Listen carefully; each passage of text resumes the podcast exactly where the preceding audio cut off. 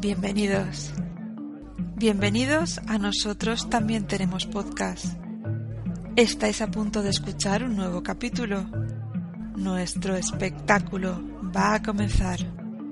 Con nuestra voz y vuestra atención, todos vamos a participar. Llegó el momento.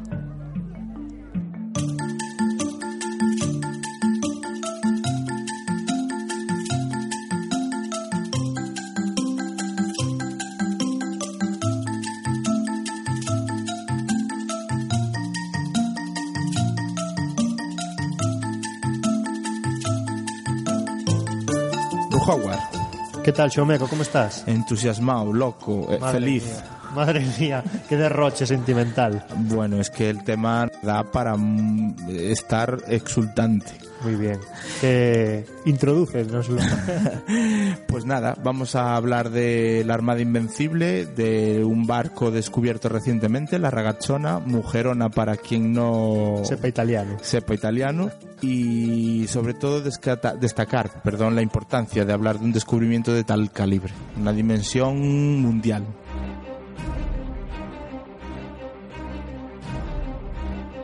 Sí, así es, porque esto es historia de España con letras mayúsculas. Sí, sí. Eh, Llegamos al tema gracias a David, eh, F- David Varela, que ya estuvo con nosotros en el Hobbit. Y bueno, es súper importante que él, por sus amistades y su relación personal con los miembros de la empresa Argos Arqueología, nos. Vamos, pudimos tener contacto con ellos para poder hablar de este tema. Así es, David Abella, Nacho Crespo Y David Santos. y David Santos, las tres personas con las que nos pone en contacto David. Sí, y las que hemos traído al podcast para que hablen con nosotros del tema. Así es. Eh, antes de nada vamos a hacer una introducción chiquitita leyendo titulares de medios de comunicación recopilados que han hablado del tema para que os deis cuenta de la dimensión que ha tenido o que tienen los invitados que, que- nos hemos traído.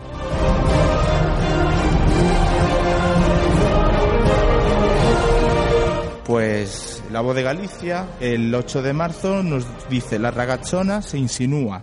Los investigadores encuentran cañones y rastrean cerámicas. La ragachona, el mayor navío de la mal llamada Armada Invencible, comienza a insinuarse en los fondos de la ría de Ferrol, en concreto en el área de Cariño, las proximidades del puerto exterior.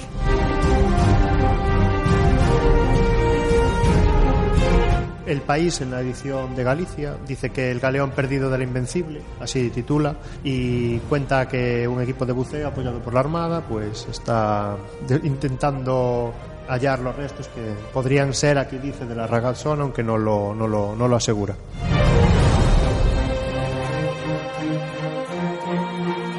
En el, en el diario digital El Imparcial dicen concluye la primera fase de una expedición científica de la Universidad de Santiago de Compostela en aguas de Ferrol, en busca de la Ragazzona, el mayor buque de la Armada Invencible.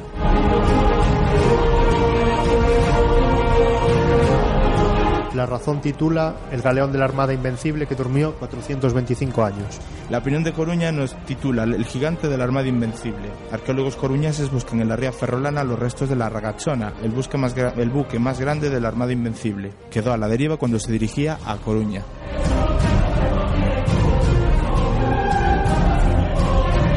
Europa Press informa de que se ha hallado el mayor navío de la Armada Invencible en Ferrol, eh, aunque también dice que, que fue saqueado. Y el medio, La aventura de la historia, introduce que el mayor, el mayor buque de la Armada Invencible, la Ragazzona, fue hallado en Ferrol.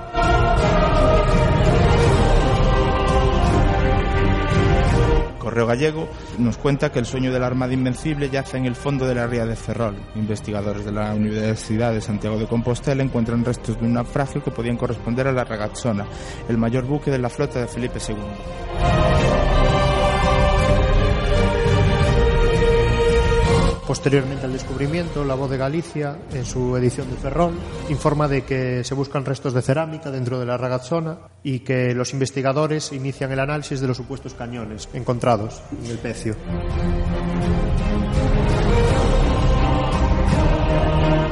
Al hilo de esto, también en Faro de Vigo, el pecio de la Ragachona en Ferrol también expoliado. El rastro de los fondos de la zona de Cariño, protagonizado esta semana por un equipo de investigación de la Universidad de Santiago de Compostela, cumplió su objetivo, la, localización de restos del navío de la Armada Invencible Ragachona, hundido en 1588. Pero la esperanza de que esta misión en la que colabora la unidad de buceo de la Marina y la empresa de arqueología Argos hallase algo más que munición quedó descartada por completo.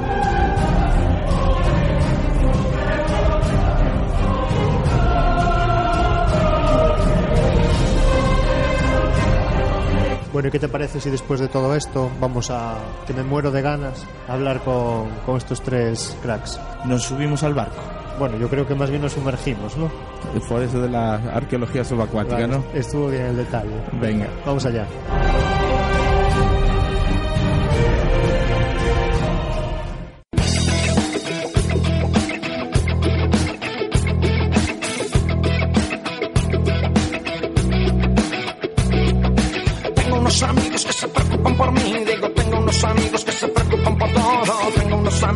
Aquí en la charla con los chicos de Argos y para venir a hablar con nosotros eh, nos trajimos otra vez de nuevo a David Varela, que estuvo con nosotros en el podcast de El Hobby y lo volvemos a traer como una pata más del banco de NTT Podcast. Claro, es nuestro, es nuestro historiador particular.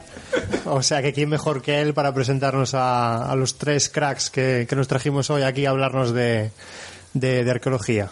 David, adelante. Pues, pues muy buenas, otra vez un placer estar aquí otra vez con vosotros. Vamos, la experiencia del Hobbit fue fantástica, así que de nuevo repito. Y bueno, hablando fuera del micrófono, eso con, con vosotros y tal, pues siempre decimos, bueno, ¿sobre qué puede ser otro podcast y tal? Y uno, que es historiador, pues arrima el asco a su, a su oficio, ¿no?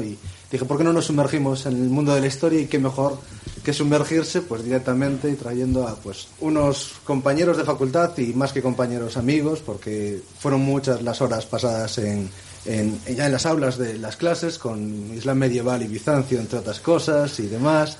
Pero no solo eso sino las reuniones de cafés entre aulas o los viajes de arqueología o congresos y tal. Al final fueron muchas horas de convivencia en muchos casos y de trabajos arqueológicos también, aunque menos, yo reconozco que mi parte de arqueólogos no está tanta, pero bueno, y al final pues eso, aquí tengo un- unos buenos unos buenos amigos que son adalides de, de la arqueología gallega, sobre todo a través de, digamos, de unas noticias que, que ha salido el boom. Y son la empresa Argos, y ellos son David, David Fernández Abella, Nacho Crespo y David Santos. Pues bienvenidos.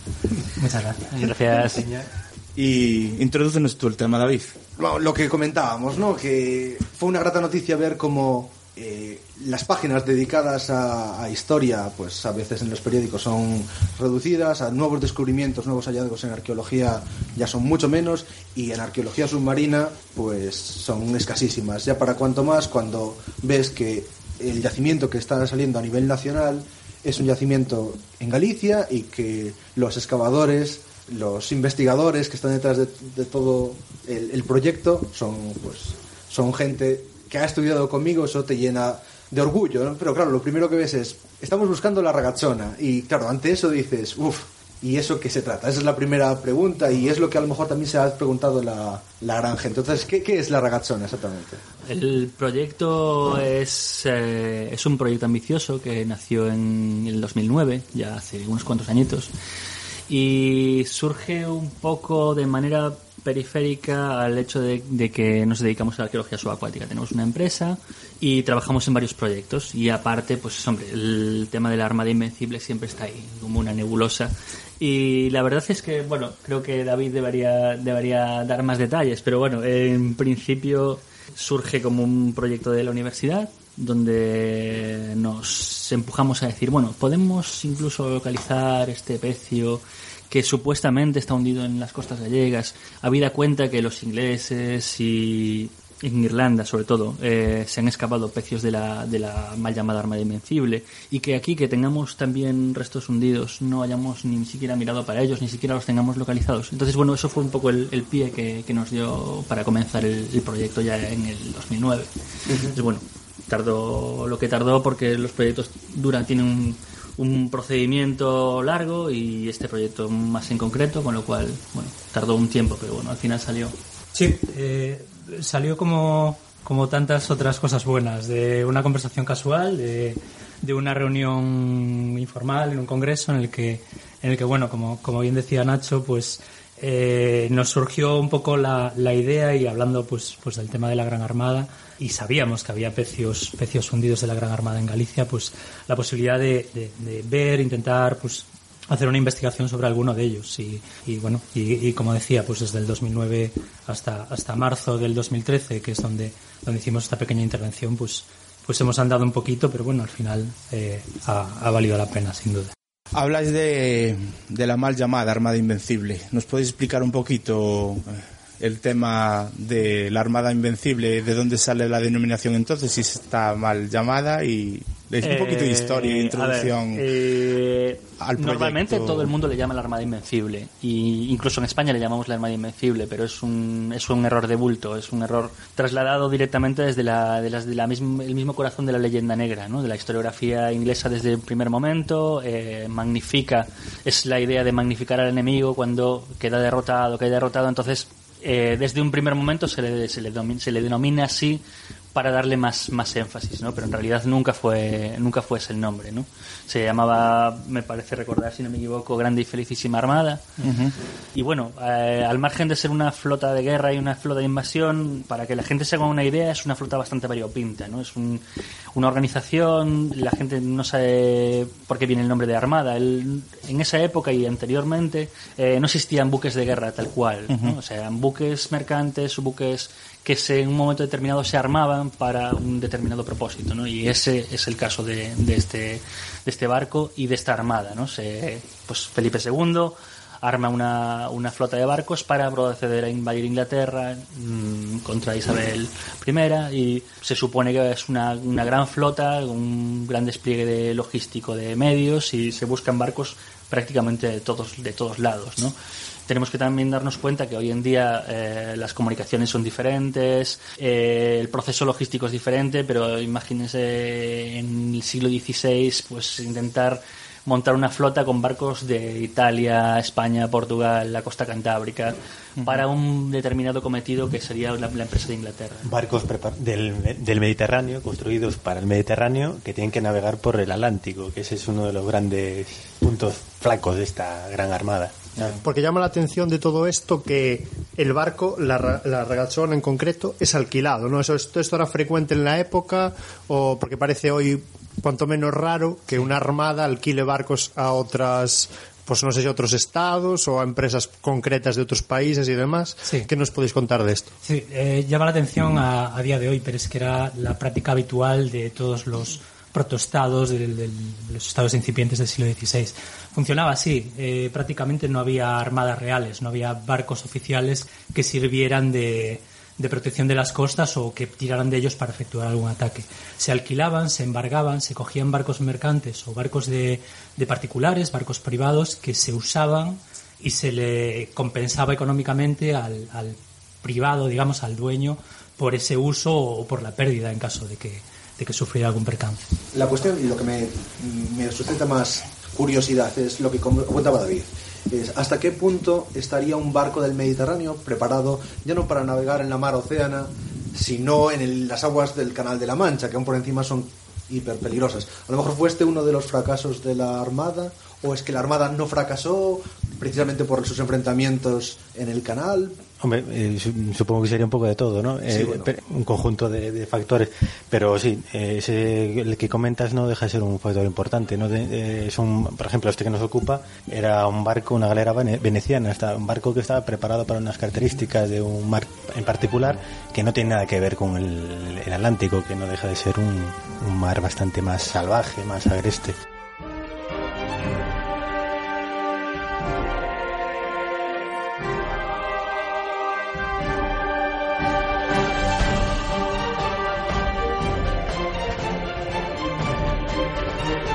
Eh, no sé si me estoy anticipando un poco a... Pero vosotros desde vuestro punto de vista, eh, que esa flota si no estuviera preparada, eh, fue un punto muy importante para que fracasara en el proyecto. ¿Realmente es tal la victoria de los ingleses contra la Armada Española o eh, mm, se minimiza tanto, pues supongo que la historiografía española dirá que realmente fueron los elementos los que derrotaron a la, Armada Invencible o fue un cúmulo de cosas, un- hubo un poco de todo. Bueno, en realidad hablamos de derrota porque eh, de la misma forma que llamamos Armada Invencible por la historiografía británica, también hablamos de derrota por la historiografía británica. Es decir, yo casi no lo consideraría una, derrota. Se llega a una situación de tablas donde, por un lado, los objetivos de la Armada no se pueden cumplir, que sería la invasión de Inglaterra, por una, una cuestión logística más que por una cuestión de derrota militar. Ape- Apenas hay enfrentamientos, hay un, solo unos, un par de enfrentamientos conocidos y son mm, bastante limitados. No es un enfrentamiento completo, digamos, de flotas como puede ser Trafalgar o como pueden ser otras grandes batallas navales de la historia. Digamos que llegamos, llegas a una situación de tablas, es decir, cuando, cuando la, la- la Armada decide dar la vuelta y no puede dar la vuelta por el mismo camino que vino, por el Canal de la Mancha, sino que tiene que rodear las Islas Británicas, está prácticamente intacta, solo ha perdido uno o dos barcos. Entonces, no se puede hablar de, de derrota porque en realidad no fue tal derrota. Eh, efectivamente se hundieron, se hundieron barcos, pero se hundieron gracias a pues, las, las tormentas. Los barcos venían muy afectados al, al dar- al bordear las costas de Irlanda. Yo eh, diría solo una cosa, si, si hay un ganador dentro de esta confrontación fueron los temporales y las costas de Irlanda, sin duda. Ya. Las costas de Irlanda. ¿Pero qué te refieres exactamente con las costas de Irlanda? ¿Con el que el barco se pegara al leñazo o...? Fueron, fueron los que verdaderamente provocaron eh, toda esa cantidad de hundimientos que, que tuvo en el viaje de retorno, En el la, retorno. la flota española, cuando, Ajá. cuando volvían después de circunnavegar eh, Gran Bretaña. Y el ragachón en este caso llegó bien. Bueno, llega tan afectado como los demás. Eh, llega bastante. Los barcos cuando vuelven llegan bastante, bastante. En general, cuando se mete en cualquier o sea, empresa En este realidad es lo que decía un poco antes David antes. Son barcos eh, de muy variopintos que vienen de muy diversos ambientes y que nadie esperaba, pues eso, tener que rodear las costas, unas costas muy complicadas como son las latitudes de, de Escocia e Irlanda, ¿no? Y, y después, bueno, vienen, vienen bastante machacados. El tema de la regasona es que eh, baja directamente de las Islas Británicas y llega a Muros, si no me equivoco, y en Muros recibe la noticia de que tiene que volver a Coruña. O sea, pensemos un poco en geografía, o sea, van al sur y después vuelven al norte, pues porque en Coruña tenía que ser reparada para lo que decíamos antes, ser devuelta a su dueño en el estado en el que se le había, se le había, se le había adquirido, ad- alquilado, etcétera. Entonces, bueno, llega, llega como llega, bastante, bastante mal. Y de en lo que a valor eh, que pudiese llevar el barco de Muros a Coruña, ¿qué, qué podéis decir? Eh, ¿Se sabe que realmente llevaba cosas que hoy tendrían muchísimo valor o digamos que iba vacío porque iba para repararse? Eh, vamos a ver. Mm, estamos hablando siempre de barcos eh, que están pertrechados, están, digamos, que cargados para, para ese cometido. Que el cometido era el transporte de tropas, la coordinación con el ejército de Flandes y el hacer una incursión, hacer una invasión a Inglaterra para, para derrocar a la reina Isabel. En este caso, eh, lo que llevaba la, la Ragasona, que es un poco lo que, lo que vemos por la, por la rica documentación que, que hemos encontrado en el, en el archivo de Simancas, era sobre todo eh, los pertrechos habituales para, para eso. Pues era eh, trenes de artillería terrestre, armamento para, para, para dotar a esos, a esos soldados, eh, alimentos, eh, ropa, todo lo normal y habitual para, para surtir a un ejército. No olvidemos que no se llegó a tocar, o sea, no, no, llegaba- no llegaron a desembarcar las tropas que pudieran hacer un pillaje que dices, bueno, volvemos para el barco con todo lo que hayamos eh, conseguido con los pillajes, ¿no? Se rodearon las islas y entonces pues lo que la carga que llevaría pues sería la espartana típica de, de un, de un ejército de- militar. militar. ¿Algún cometido específico tendría este, este barco al ser cabeza de una parte de, de la Eh, flota? O... Bueno, eh, como bien dices, es, es eh, la nave más importante de, de la escuadra Levante, ¿no? O sea, digamos que la flota está dividida, pues, geográficamente por el origen de, los, de, las, de las naves que vienen y esta sería, pues, la, la capitana de, de, las, de Levante o de Italia. En realidad no, no existen en esa época barcos con demasiado cometido específico. Hoy en día, pues, pues la- las flotas modernas eh, tienen unos barcos con unos cometidos muy concretos, pero ya que hablábamos desde el principio de que son barcos alquilados de todo de todo tipo de origen, en realidad todos hacen un poco de todo. ¿no? Eh, en realidad el cometido de la flota es llegar a, a Holanda, embarcar los tercios que estaban allí en Flandes y cruzarlos. Eh, es un plan muy complicado. Hoy en día sería muy fácil, porque hoy tenemos unas comunicaciones estupendas. Pero pensar que una flota que se, se monta en Cádiz, se arma en Lisboa, se rearma en Coruña, que tiene que llegar a Holanda al mismo tiempo que los, los tercios estén preparados para embarcar en Holanda y después embarcar a Inglaterra, hace un cometido bastante complicado. Los barcos en realidad, en esencia, son barcos para, para embarcar. Sí, sí.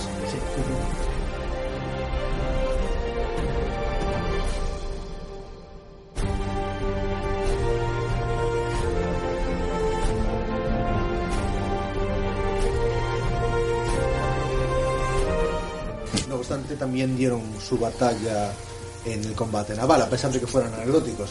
A día de hoy los ingleses siguen diciendo que sus, sus, sus navíos aún tenían, parecía que tenían ametralladoras, porque tenían una cadencia de tiro, en cambio los nuestros parecían Grand Bertas de la Primera Guerra Mundial, porque disparábamos, o, eso dicen documentales, de, no estamos hablando de historiografía ¿no? muy antigua, sino de cosas más recientes.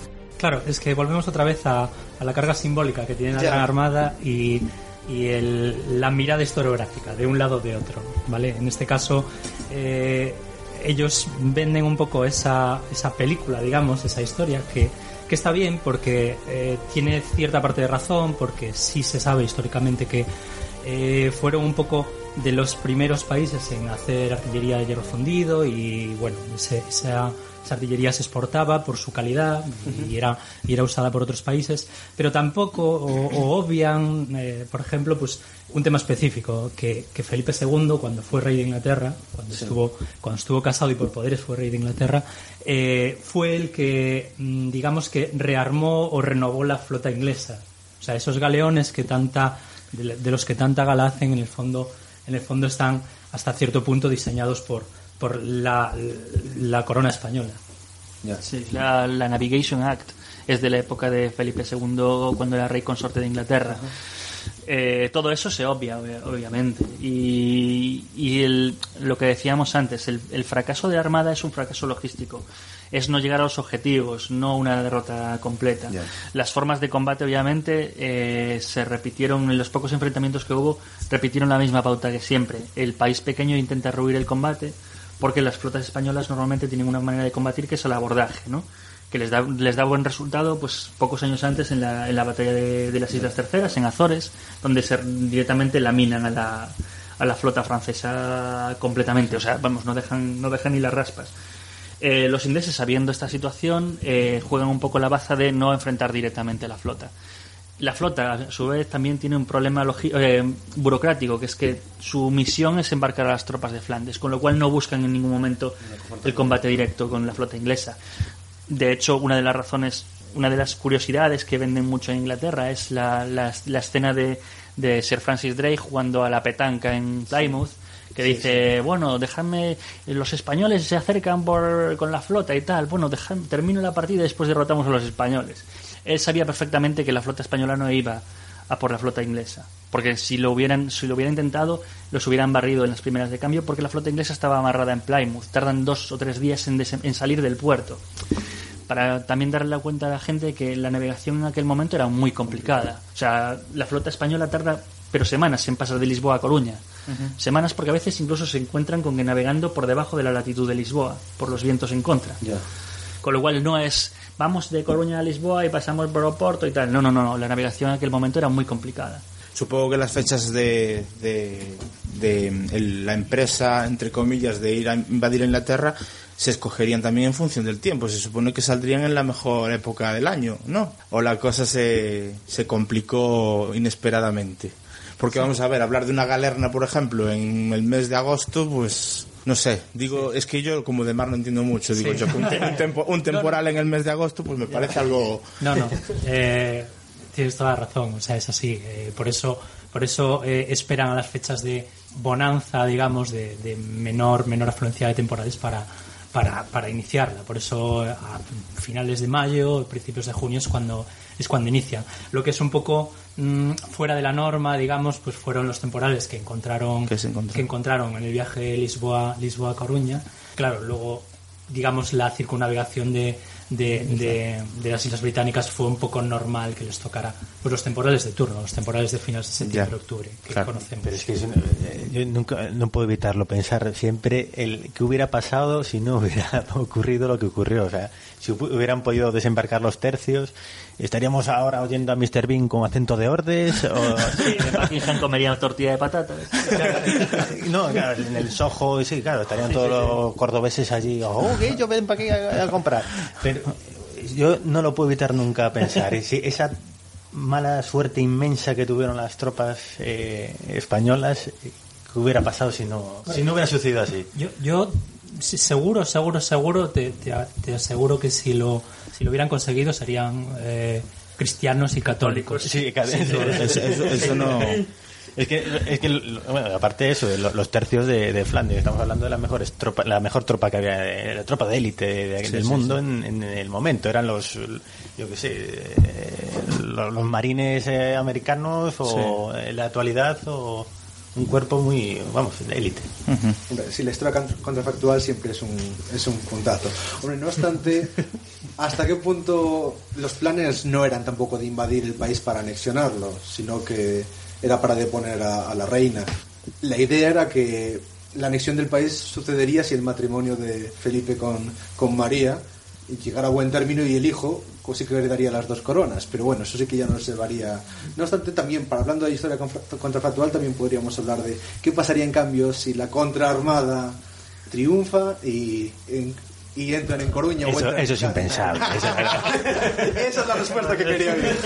Eh, bueno, eh, jugando un poco con, con eso, con la historia contrafactual, es más posible, o sea, es más posible, perdón, perdón por la, la redundancia, pero sería, sería más, sería mm, más fácil el hecho de que, de que Inglaterra cambiase de, de bando católico al bando católico que que la propia contraarmada eh, tuviese una tuviese una proyección más allá de su objetivo que era pues, intentar mm, desestabilizar Portugal eh, meter al prior de Crato y en Lisboa más que el propio mm, objetivo de la, de la propia Armada Invencible, ¿no? que podía fácilmente cambiar, de tor- cambiar las tornas, con lo cual hubiese tenido un recorrido histórico, yo creo, mucho más profundo. O sea, el hecho de que Inglaterra se vuelva católica implica que los, los rebeldes holandeses posiblemente no hubieran tenido los puertos de Inglaterra para, para poder, eh, digamos, eh, eh, seguir hostigando a las flotas españolas.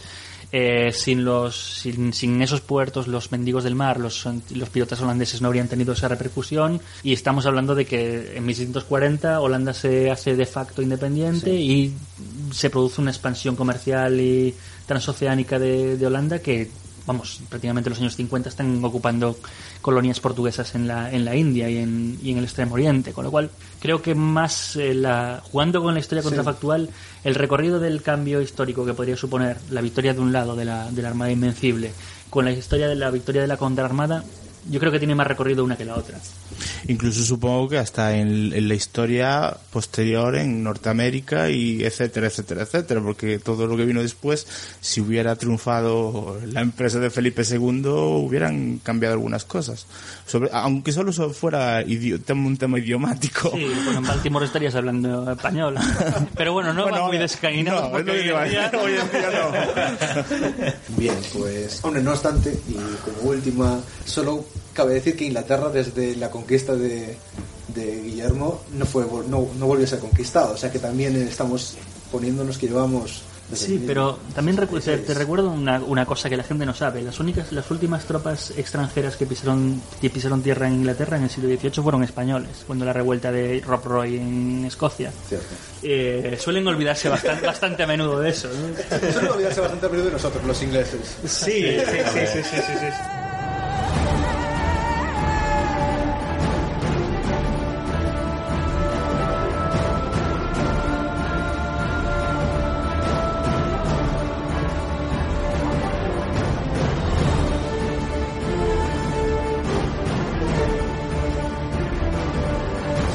Bueno, volvemos a la ragachona y vuestro trabajo. ¿Cómo localizáis el pecio?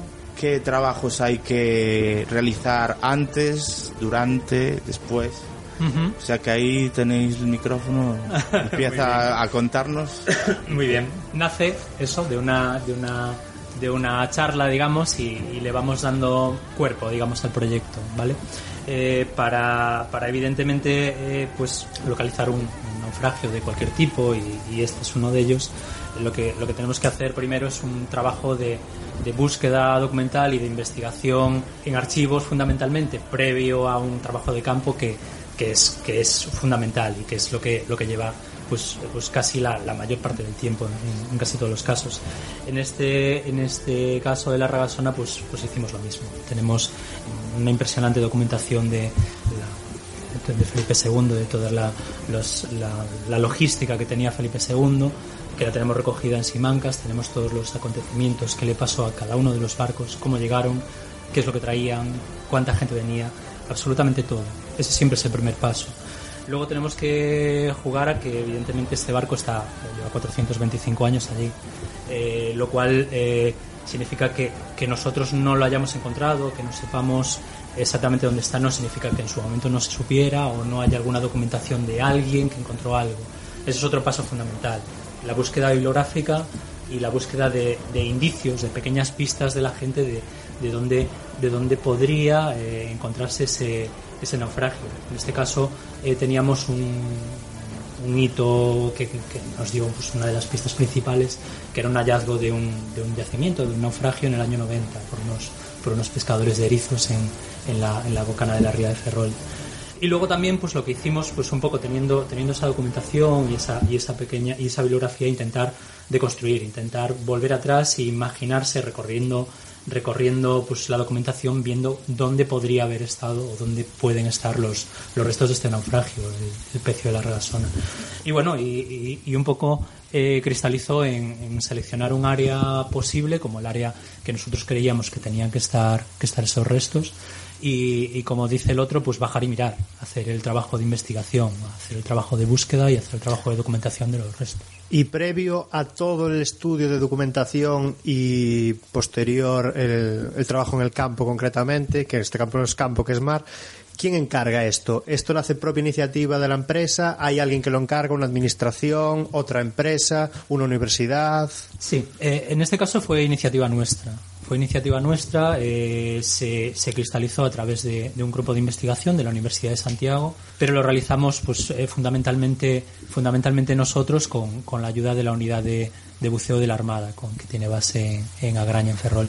Como es un proyecto eh, un poco pues, romántico, digamos, en el sentido de que, de que se hace sin financiación y con la voluntad de todos y cada uno aportando pues nuestros equipos y nuestras y nuestras ganas de, de hacer este tipo de investigaciones, pues también nos movimos en cierta comodidad, de, de ser flexibles en cuanto a plazos y de lo que de lo que nosotros queríamos y de que nosotros nos marcábamos en el fondo. Y, y bueno, y cristalizó un poco. Pero tú dices sin financiación, o sea, no hay un capital que se pone encima de la mesa para decir, pues hay que pagar eh, un equipo concreto, las horas de tiempo que se dedican a estudiar todo esto. ¿Qué nos Eh, podéis decir? A ver, es que precisamente... Lamentablemente podemos decir poco de esto. O sea que vamos, la idea es que os cogéis una chalana y, y allá que vais, ¿no? No, no exactamente, o sea, eh, partimos de la, de la metodología básica de trabajo, ¿vale? Pero sabemos las dificultades que nos cuesta normalmente arrancar proyectos con un capital pues directamente de la administración, proyectos de investigación tal como estamos ahora, es decir, la arqueología no es por echar la llorada, pero vamos, seguimos sufr- sufrimos exactamente igual que los demás. La crisis es más, la investigación siempre sufre, sufre ese punto más de, de crisis porque mm, no se considera, y menos la, investigación histórica, no se considera como una, una especialidad de, de primer orden a la hora de invertir, ¿no? porque no tiene un retorno muy, muy evidente. Y el tema de la- del, del- del presupuesto, eh, lo, que, lo que decidimos en su momento fue autofinanciarnos, es decir, nosotros como empresa participábamos con nuestros equipos, con nuestro equipo de trabajo, con nuestros técnicos, hacer el trabajo lo asumíamos nosotros el coste. El hecho de que no exista una partida desde la administración, desde la universidad o desde la armada, quiere decir que nosotros los costes de trabajo logísticos los asumimos nosotros. Es decir, todo el coste de este desplazamiento, todas esas horas que se contabilizaron de trabajo, eh, decidimos directamente asumirlas nosotros. Entonces, ese fue el único desembolso que hubo, es decir, un desembolso de esfuerzo, no de dinero. Y este, este aportación de capital que hacéis propiamente vosotros la empresa como Argos en sí, eh, luego esto tiene o esperáis que tenga un retorno económico o no, no lo va a tener. Igual simplemente un respaldo de que la administración, por ejemplo, la, administra la universidad, eh, os lo financie o su- de trabajos a posteriori, o sea, el objetivo real, aparte de la propia, eh, bueno, pues querer descubrir eso que está ahí, eh, tiene un retorno luego esto. Pues vamos a ver, en este caso fue, fue una finalidad más, más puramente científica que de un retorno, que de un retorno económico. Eh, como, como sabe aquí eh, el amigo David Varela, a veces para, para hacer proyectos de arqueología es, es la única manera, que, que dé un, un grupo o un, un colectivo un primer paso al frente, pues a lo mejor poniendo, poniendo tu, tu dinero para, para realizarlo. En este caso eh, lo hemos hecho así. Teníamos un primer objetivo que, que creo que, creo que cumplimos, que era localizarlo y, y un poco que la gente supiera lo que lo que hay ahí y esa y esa riqueza que, está bajo las aguas de la ría de Ferrol. Y, obviamente eh, no, descartamos hacer más trabajos, pero pero claro ahí sí tendría que entrar eh, un cierto capital. Digamos que la siguiente fase de estudio requeriría un poco más de trabajo y un, y un, mínimo de aporte económico para, para realmente esos equipos que, que- que- que tendrían que ser necesarios para, para continuar la investigación fueran, fueran aportados. Realmente, algo realmente difícil porque, en primer lugar, como todos sabemos, la administración pública no tiene actualmente eh, dinero y menos para estos temas. La cultura no vende, se suele decir. Y segundo, que es que no, no hay cultura de, de investigación, de, de capital pre- de privado, de de pues yo qué sé una marca cualquiera que, que aporte su capital spo- aunque sea sponsorización, sponsorización. exactamente como puede ocurrir en el mundo Deportivo. eh, sí, deportivo. esta- eh, pero en este campo, en, el, en Estados Unidos, en Inglaterra, Ah, Inglaterra, comparado con otros países. capital de pri- exactamente, capital privado que Que financie una campaña como esta, que es que no estamos hablando de 3.000 millones de euros, ni de... No, es un es poco capital, pero es que ni hay disponibilidad desde el mundo, de- desde el campo eh, público, de administración, ni tampoco de, del privado, no por falta de esa cultura que. Eh, es muy fácil tener tener ese retorno. Vamos a ver, mm, yo, yo dividiría un, poco eh, dos tipos de retorno. El retorno científico, el retorno de trabajo, que al fin y al cabo las instituciones con las que trabajamos no tienen ningún ánimo de lucro. Es decir, la universidad y la Armada no estaban aquí para ni para aportar dinero porque no lo tienen, ni tampoco pretenden un retorno económico. Pero sí que creo que nuestro, nuestro mayor retorno de este proyecto, de esta primera fase del proyecto, ha sido eh, más espectacular de lo que pensábamos. Es decir, el impacto mediático que ha tenido ha sido completamente desproporcionado. Ni siquiera nosotros estábamos eh, esperando algo parecido. Y, y por otro lado, el, segun- el retorno que hablabais antes, el retorno económico, sí es un poco en- encajando un poco lo que decían David Varela y David Santos, que es cambiar un poco la mentalidad.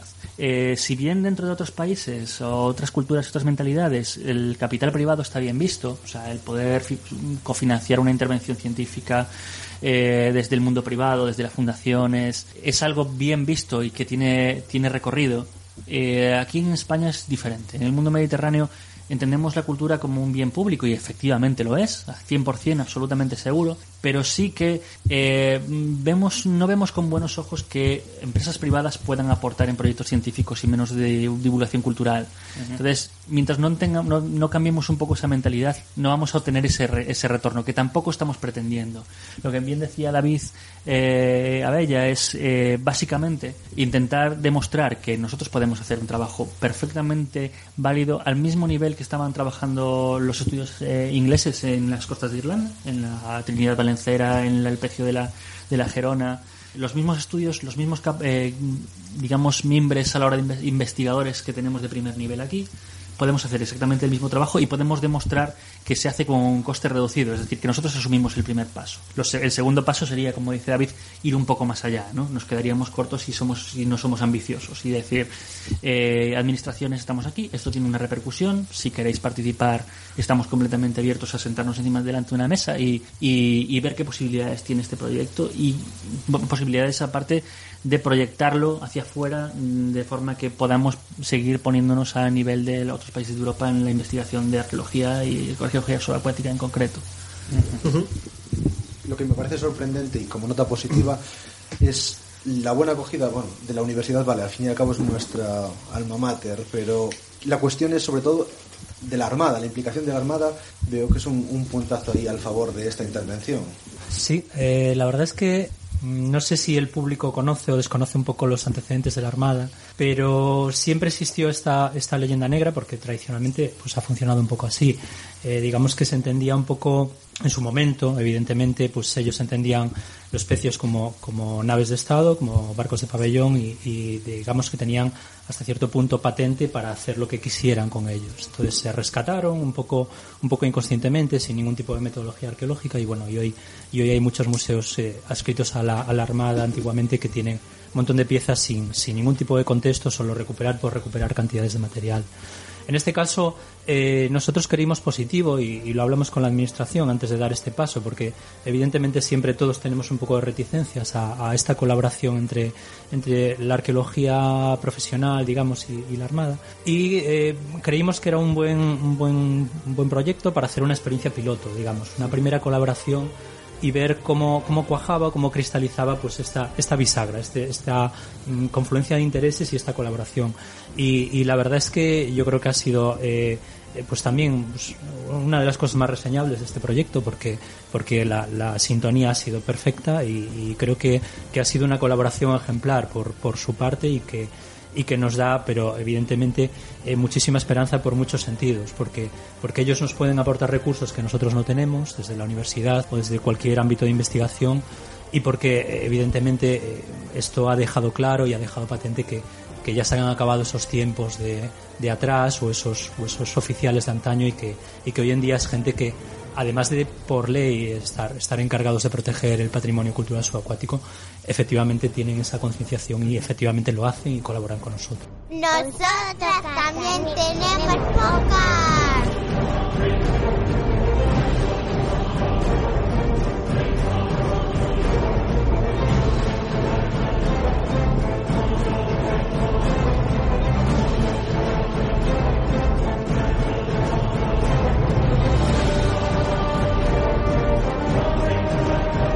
Ya que estamos con el tema de, de la ragachona y, y el tema de sumergiros cuando contarnos un poquito qué diferencias hay entre bueno aparte de la de los litros de agua en los que hay que meterse qué, qué diferencias eh, nos podéis contar a los leguleyos en el tema eh, sobre arqueología subacuática y arqueología tradicional o como la tenemos entendida normalmente con las cuadrículas en el terreno con Sí, el hombre, la- cepillito con La, la principal diferencia eh, que mencionar siempre es, es el, propio medio, ¿no? que es la, la que condiciona toda la labor. Principalmente porque, bueno, en, eh, en tierra puedes estar excavando de 8 de la mañana a 8 de la tarde o, o hasta las 8 de la mañana del día siguiente si pones focos y, y tienes unos brazos que ni Mr. Proper, pero el, el problema viene en el en el eh, medio acuático, claro, que ahí la, el- la capacidad de trabajo viene definida, o el tiempo de trabajo viene definido por dos tipos de capacidades, por así decirlo, una física y otra fisiológica. Eh, eh, la física por el, tamaño la- o, o- la capacidad de aire que te, que te aporte la- las botellas. Y la segunda, por decía, la fisiológica, pues eh, la capacidad de, de nitrógeno que tu cuerpo puede, puede absorber, ¿no? Eh, y esa es la que, esa- esas dos eh, capacidades, por así llamarlas, son las que determinan el tiempo que puedes estar tú debajo de, de- del agua, que bueno, eso unido a otros factores, como puede ser evidentemente pues la profundidad, el frío, pues determina que puedes estar pues desde una simple media hora a puedes estar pues tres horas eh, debajo del agua pero bueno, siempre hay un, tope, ahora no recuerdo al día, no sé si son cuatro horas, tres horas y media, tres horas, tres horas al día como máximo, por el tema principalmente ese de la retención de nitrógeno que vas acumulando debajo del agua que puede ser perjudicial para, para la salud. claro. ¿Y con cuál os quedáis? ¿Con la tierra o con el mar? Una vez que tenéis las dos Mar, experiencias. yo mar, indudablemente, mar más, mucho más duro, bueno, yo hablo desde mi punto de vista. David personal. Santos dice mar. Nacho, ¿qué dice? Eh, yo también me quedaría con el mar. Mar. Y David Abella. Yo no sabría elegir. No sabría. O sea, es que te quedas Siempre, con lo mejor de siempre, los dos no, siempre, Sí, siempre fue el rarito. En el fondo es de- arqueología, da igual que sea sobre el mar. Como su tesis va de fortalezas y no hay muchas fortalezas debajo del mar. Tira para su terreno, ¿no? Él mueve para casa. Eh, lo que sí quería preguntaros, eh, como habláis del tema de que mm, eh, hay un tema fisiológico que es de aguante y todo este tema, eh, sois arqueólogos, pero entonces necesitáis unas preparaciones, digo físicamente, es decir, tendréis que saber cómo orientáis vuestra vida a la hora de prepararos, pues no sé si con ciertas, o sea, sumergiros periódicamente, eh, prepararos en un gimnasio, yo qué sé, contarme un poco si necesitáis algo. Bueno, aquí Nacho es fumador. Eh, Y asmático. Y asmático. Yo también. Vale. No, eh, no, la verdad que, que eh, hombre, para bucear sí, sería lo, de- lo idóneo, ¿no? Eh, cuidarse, no, no fumar, eh, no, ir, a, ir al gimnasio, tener una preparación física porque al fin y al cabo es un trabajo bastante duro, estar Es tres duro. horas eh, debajo del agua es puede ser el equivalente a estar eh, eh, con el pico y pala, pues a lo mejor en tierra 8 o 9 horas, es un agotador. Y entonces habría que tener un, fondo un mínimo, por lo menos, de fondo físico. De todas formas, mm, porque estamos hablando para los oyentes, pero están, deben estar pensando que tenemos unos cuerpos danos. Y, hombre, yo me considero bastante No, no seas, ¿no? no seas modesto, Nacho, no seas modesto. Eh, una, una, una pregunta que os quería hacer al hilo de todo esto eh, y relacionado un poco con lo anterior de eh, ¿a cuánta profundidad eh, se puede bajar para determinar podemos hacerlo o no podemos hacerlo? Porque me imagino que también hay, conlleva un límite económico, me refiero. Claro. Si no es lo mismo que esté a 3 metros de profundidad que esté a 100, ¿no? lógicamente. Entonces, ¿vosotros en qué espectro os moveríais? Nosotros eh, no solemos bajar a más. eh, creo que lo que más hemos bajado por, y, por un eh, fatídico error eh, en el puerto exterior de La Coruña eh, fue a 40 metros, así. Eh, 43,7. vale, 43,7 metros. Pero eh, en cuenta que nosotros, sobre todo el ámbito de trabajo es la costa, porque es donde se estrellan los barcos, claro, en la costa. Entonces, mucha profundidad no hay. De todas maneras, pues eh, sí, estamos barajando pues esas profundidades. O sea, eh, menos de 5 metros es raro que haya restos, porque, claro, todo lo que es el trabajo del mar, pues destroza y no solemos tampoco trabajar en esas profundidades, pero sí, eh, entre, pues no más allá de los 20 metros, 25, es cuando no eh, empieza a ser un poco factible ya trabajar en, Haría en falta, haría falta equipos ya mucho más caros, pues como puedan puedan ser los rebreeders, que ya son equipos que eh, para una persona pues, no baja de los 6.000 euros, 8.000 euros. Entonces ya son costes ya se empiezan a disparar eh, bastante en, en consideración. Y cuando bajáis, supongo que cuando, bueno, parece, por lo que estuve in- indagando, hay una parte de prospección, que es lo que creo que hicisteis en la ragazona, si no me equivoco, y después sería lo que sería ya lo que es la, el trabajo directamente en el yacimiento. ¿Qué instrumental diferente que se solo se utiliza en el agua, que a lo mejor seguramente no utilizaríais en, en arqueología arqueología terrestre, por decirlo de alguna manera, que, que, que llamen especialmente la atención. Mm, Desde luego que cepillos no creo que haya, ¿no? No, ni palas ni carretillas, pero bueno. Eh, Las Que hay, podría- que podría, que podría pero sería un poco ridículo. Eh, no, a ver, eh, efectivamente, unos equipos y una metodología un poco diferente. Tampoco, tampoco también quería un poco re- resaltar que metodológicamente tampoco es tan diferente la arqueología terrestre de la, de la arqueología subacuática. De hecho, la, la subacuática nace utilizando debajo del agua básica- básicamente las líneas generales de la metodología terrestre. Pasa que, bueno, El instrumental- lo que el comentaba instrumental varía, es lo que varía, lo que es el instrumental, Lo que sí. comentaba antes un poco David Santos. eh, efectivamente hay un condicionante que es el tiempo, la temperatura, la profundidad, etcétera. Pero después hay otro condicionante que es el instrumental. O sea, el instrumental básico de excavación es lo que llamamos la bomba de succión, comúnmente llamada chupona, para aquellos que En estén- Italia llamada francesa y no entremos en otros temas. Y, y es así. Entonces, eh, básicamente es el, es el instrumento básico para la excavación. Es una especie de una especie de, de aspirador de, de sedimento que bueno eh, permite la retirada controlada de, de material, o sea, sobre todo arena y sedimentos que dejen al descubierto el- vamos el- los restos los restos arqueológicos.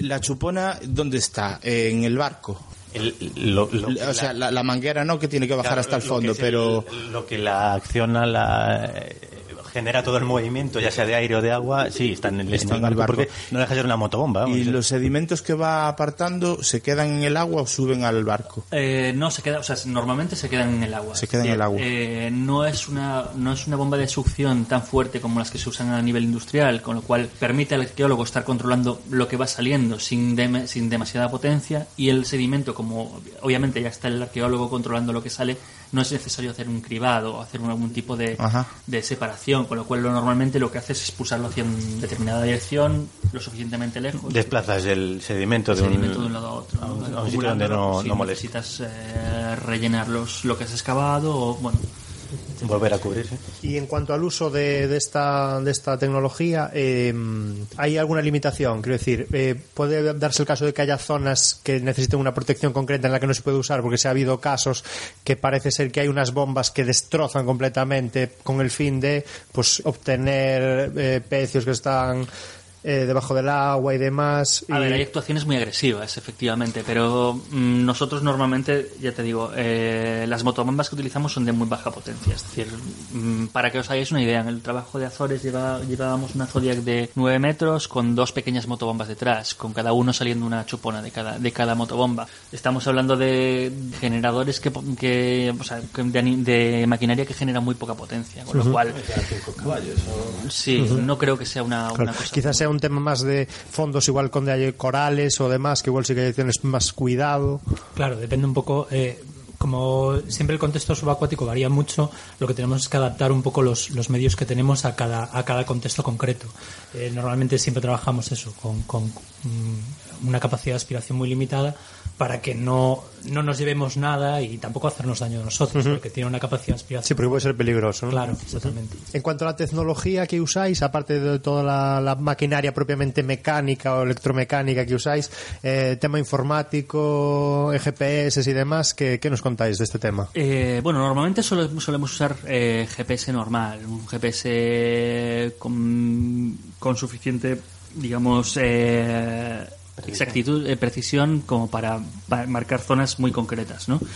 Tampoco es necesario un GPS diferencial, submétrico, centimétrico, porque en realidad tampoco estamos hablando de estamos hablando de yacimientos arqueológicos. No necesitamos una precisión tan absoluta como si fuéramos una ingeniería que estamos construyendo un puente, lo que sea. Con lo cual eso supone una categoría de instrumental de poca precisión. Podemos utilizar con más precisión. Cuando, cuando hacemos prospección geofísica, sí que ya vamos a, a instrumental mucho más caro y mucho más, eh, digamos, técnico. O sea, estamos hablando de sonar de barrido lateral, son, sondas multihaz, eh, magnetómetros, es decir, material de alta tecnología que tiene un coste. El tema es o el asunto sería eh, intentar buscar dónde es necesario ese tipo de ese tipo de, usar ese tipo de material. Lo utilizamos pues para hacer la carta arqueológica de la ría de Viveiro pero porque estamos hablando de, de- de áreas muy grandes donde utilizar una pareja de buceadores para prospectar la ría de Viveiro sería una locura.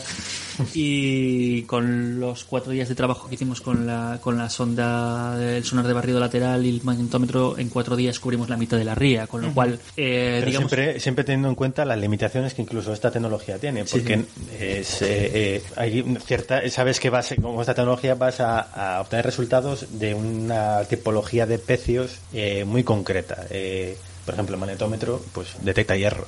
Pues vas a, lo que vas a tener datos son de pecios que en algún eh, en alguna parte de su estructura o de su carga pues o tuviera o casco de hierro o llevara cañones tal pero eh, ¿qué ocurre con un pecio romano? Un magnetómetro no va a detectar un pecio romano. No llega Entonces, cada, eh, cada tecnología tiene su, su- sus pros y sus contras y hay que saber jugar con, con ellos, saber interpretar. eh. ¿Echáis en falta alguna tecnología concreta en el mundo de la arqueología subacuática o el, o, o la li- el límite siempre lo pone el dinero? Quiero decir, está todo inventado ya y lo pone el dinero. Es evidente, seguro que hay tecnología que os gustaría tener y no podéis tener, pero le pasará a las mejores empresas que se dedican a esto.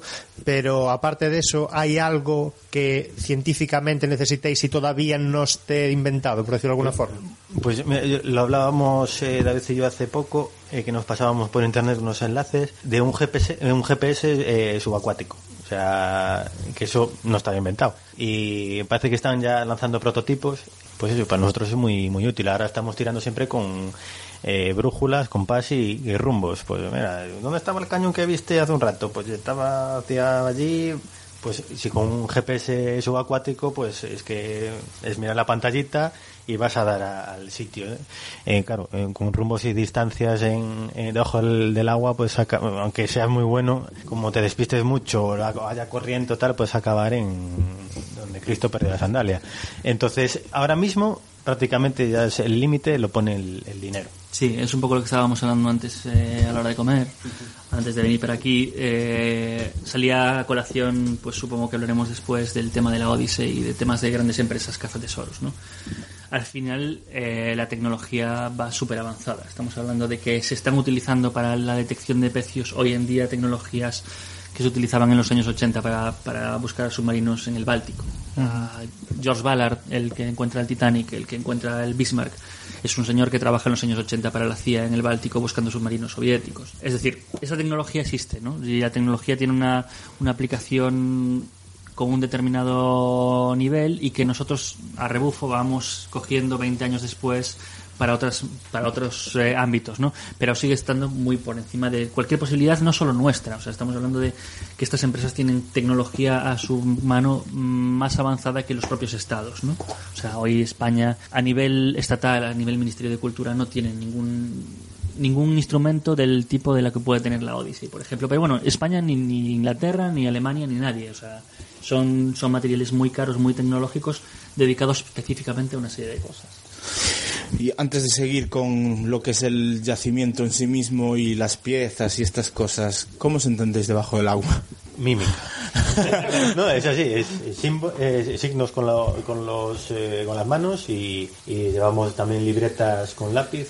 Debajo del agua se escribe con un lápiz. Sí, sí. no, el grafito y unas libretas de hoja eh, de, de papel, un papel especial que no se, no se arruga, no se mueve, no absorbe el agua. Y pues eso, o, eh, con las manos, con, con signos ya eh, predefinidos fuera del agua, eh, o bien con, con O sea, que estáis debajo del agua y estáis a lo mejor una pareja buceando y no dices, hostia, tío, mira lo que hay ahí. No. Eso es imposible, ¿no? No, pero bueno, eh, como llevamos mucho tiempo trabajando juntos, es- la comunicación no verbal es básicamente... Eh, sí. hacemos, ya casi acabamos haciendo como la ballena, ¿no? De, "Oh, ¿cómo hace?" Eh, ya, pues, pues sí, es, la ver- es triste, muy triste, pero es cierto. Y, hombre, eh, pues lo que habla eh, es antes de, de los límites lo pone el dinero, eh, efectivamente. También hay cascos integrales que con, Que te permiten con de- comunicación interna, que puedes hablar perfectamente. Nosotros Pero son- no serán a eso todavía. Y, y- y realmente es que tampoco es, es un gasto que yo prescindiría de él. Claro. Eh, pudiendo invertir en, invertir en otras cosas, porque habiendo una simple li- libreta para lo que necesitamos hablar, con una libretita y, y las manitas, Claro. se arregla perfectamente. Y, y la conversación previa y posterior. Exactamente. Eh, Con llevar todo planificado de, de superficie, el- luego abajo es, vamos, testimonial la comunicación. Es muy importante el, el- la logística, el briefing y el tener claro lo que se va a hacer. O sea, como decíamos desde el principio, llevamos los tiempos tasados, las profundidades muy concretas y el tiempo de trabajo muy, muy, muy cerrado. eh, hay que tener las cosas muy claras. O sea, en, en la ragazona básicamente lo que hacíamos era por las mañanas repasar una y otra vez lo que se tenía que hacer, cada equipo lo que tenía que hacer, cada pareja de buceadores exactamente lo que tenía que hacer y dónde tenía que estar y repetirlo de forma mecánica. Es decir, mm, cuando terminas el trabajo que tienes que hacer, tienes unos extras por si te da tiempo, por el tema de, que sigues teniendo aire en la botella o no, y lo cumples, o sea, y ya está. Mm, hay que tener claro que la, para practicar el buceo lo primero es el sentido común y después tener las cosas muy claras, no hacer mm, hacerse el Rambo ni nada por el estilo. Ya, pero eso hace que la intervención arqueológica sea uf, un mundo totalmente distinto a cualquier otra intervención. Porque a pesar de que cualquier intervención está planificada, tú estás excavando en Ciudadella y le dices, oye, quiero volver a mirar aquí estas, esta visionado de estructuras o hacemos de nuevo una lectura a ver si hay eso... Sí, no pero lo bueno. puedes hacer...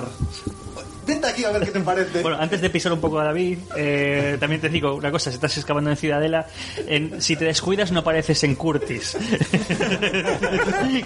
quiero decir, no, no, no, bueno, quiero decirte que eh, existe el condicionante de las corrientes, existe Sí. el condicionante de la visibilidad. Es como, sería como excavar o prospectar con un día de niebla cerrada donde no ves más de dos metros. Eso es decir, brutal. eso existen esos condicionantes. O sea, si te quedas quieto en un sitio, no significa eh, necesariamente que te tengas que estar en el mismo sitio. Es decir, hay una corriente que oye, puedes salir aquí, meterte en el agua aquí y salir en casa de Dios. Siempre hay ese condicionante, Sí, pero sí, bueno, sí, al margen de eso, es claro que, que sí que es diferente el trabajo. Pero bueno, tampoco es tan diferente. Quiero decir, una vez que lo haces.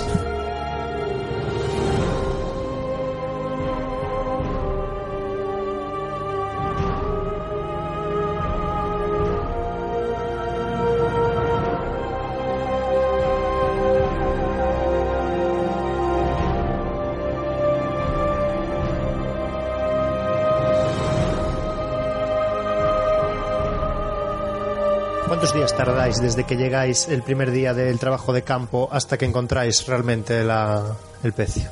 Aproximadamente, si no lo sabéis exactamente. Pues eh, el trabajo lo, lo planificamos para cinco días en total de, de búsqueda y localización de los restos y si mal no recuerdo al tercer día, al tercer día aparecieron, bueno, el, el segundo día a última hora empezaron a aparecer pues eso, esos restos de ese naufragio que, que queremos. ¿Y qué se siente cuando se ve algo que, que se dice ya, ¿es, ¿es esto lo que estaba buscando?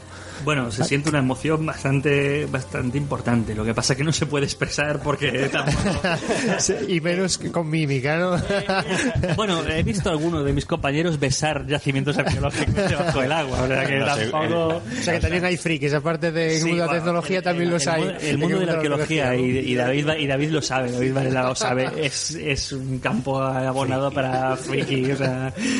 Entonces, bueno, eso lo, eso lo partimos de partimos de eso, pero bueno, sí que es, sí que es muy emocionante lo que lo que se encuentra porque cumples esos objetivos al mismo tiempo encuentras eh, sé que es muy manido, ¿no? La, la, la botella con el mensaje dig- digamos eh, el concentrado del mensaje que no se ha tocado durante 600 años, ¿no? Allí eh, depositado y es un poco mm, y prácticamente muy emocionante, ¿no? No- no- Es una caja de tiempo. Sí, sí, sí, es una caja de tiempo, sí, exactamente. Yo contaba las palabras. Sobre pero sí. todo es el meterte en el agua y decirte qué, qué aparecerá hoy. O sea, es, es, la, es la emoción. Sobre todo de- porque yo lo veo, a ver, desde mi escasa experiencia arqueológica y siempre con los pies en la- sobre la tierra. Tú vas a un yacimiento y o incluso lo puedes, o te puedes hacer eso, arqueología del paisaje y dices, allí voy a encontrar un castro. Una vas con la idea, pero vosotros vais a, encontrar un pez, y dale, pero es que el castro lo ves fisiológicamente, está. En cambio, ahí es lo que, si, si es como me comentas tú, que es un día de niebla, dices, Dios mío,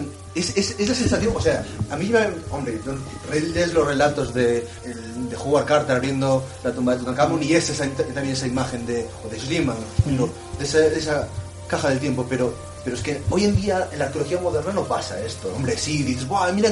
Pero al final lo que haces es volver a leer paramentos y tal, eso sí que pasa en la arqueología subacuática y eso es un subidón. Eso es tremendo, eso es tremendo. Y, y yo diría no solo que tú estás buscando cosas en un día de niebla, es que aún encima eres miope. es increíblemente difícil. Y si no, y, y no, no, no, pero, no, pero exactamente, o sea, no, no lo dice David por ser miope, que lo es. Es porque todos, incluso yo que no tengo dioptrías, eh, también lo soy. O sea, nos volvemos todos, eh, Sí. lo que quiere decir David, todos nos volvemos eh, miopes. yo si no, Impresionante. si no aquí el compañero Nacho puede contar un día que encontró un cañón con una aleta. Eh, sí, sí. A ver, el hecho de buscar lo que dice, lo que dice un poco David. Efectivamente, todo, podemos, podemos tasar todo, podemos hacer briefings todos los que queramos, tres por la mañana y cuatro por la tarde. Siempre hay un componente que no te esperas, eh, inesperado en la arqueología subacuática. Principalmente porque los castros sabes que existen, pues porque desde siempre que has vivido en una, los que hemos vivido en una aldea, sabemos que sabes que hay la tradición, el castro, la, topo- la toponimia, las, muchos, muchos elementos que te pueden definir que tienes un yacimiento sumergido. En subacuática es completamente diferente, o sea, no existen registros más allá del siglo XVI. La especie de Xove creo que es el primero en Galicia que más o menos tiene una documentación eh, más o menos cerrada. Todo lo anterior es, no existe, o sea, sobre el papel no existe. Entonces, si te lo encuentras, te lo encuentras ex novo, no, no, hay, no hay nada escrito. Eh, por el tema de la anécdota, pues básicamente fue un trabajo que dirigía David Santos en Vigo, en Cangas, perdón, eh, buscando... Cangas. Que es verdad, perdón, perdón. Eh, en Cangas, buscando una fragata francesa, eh, el Armení, había tal bosque de algas que también en la, en la Ragasona nos pasó. O sea, las- la- el condicionante de las algas era espectacular.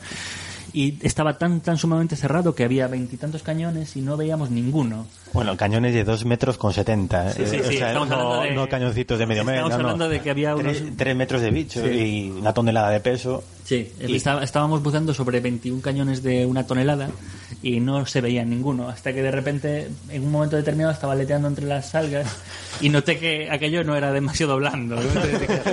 Entonces, me puse como un loco a hacer gestos, sí, gesticulando en el agua, pero vamos, eh, hasta que nos dimos cuenta que era el primero. Y una vez teniendo el primero, ya más o menos sabes la zona, confirmas si ya es un poco más eh, estricto y haces la prospección. Pero bueno, son esos impepinables de la arqueología.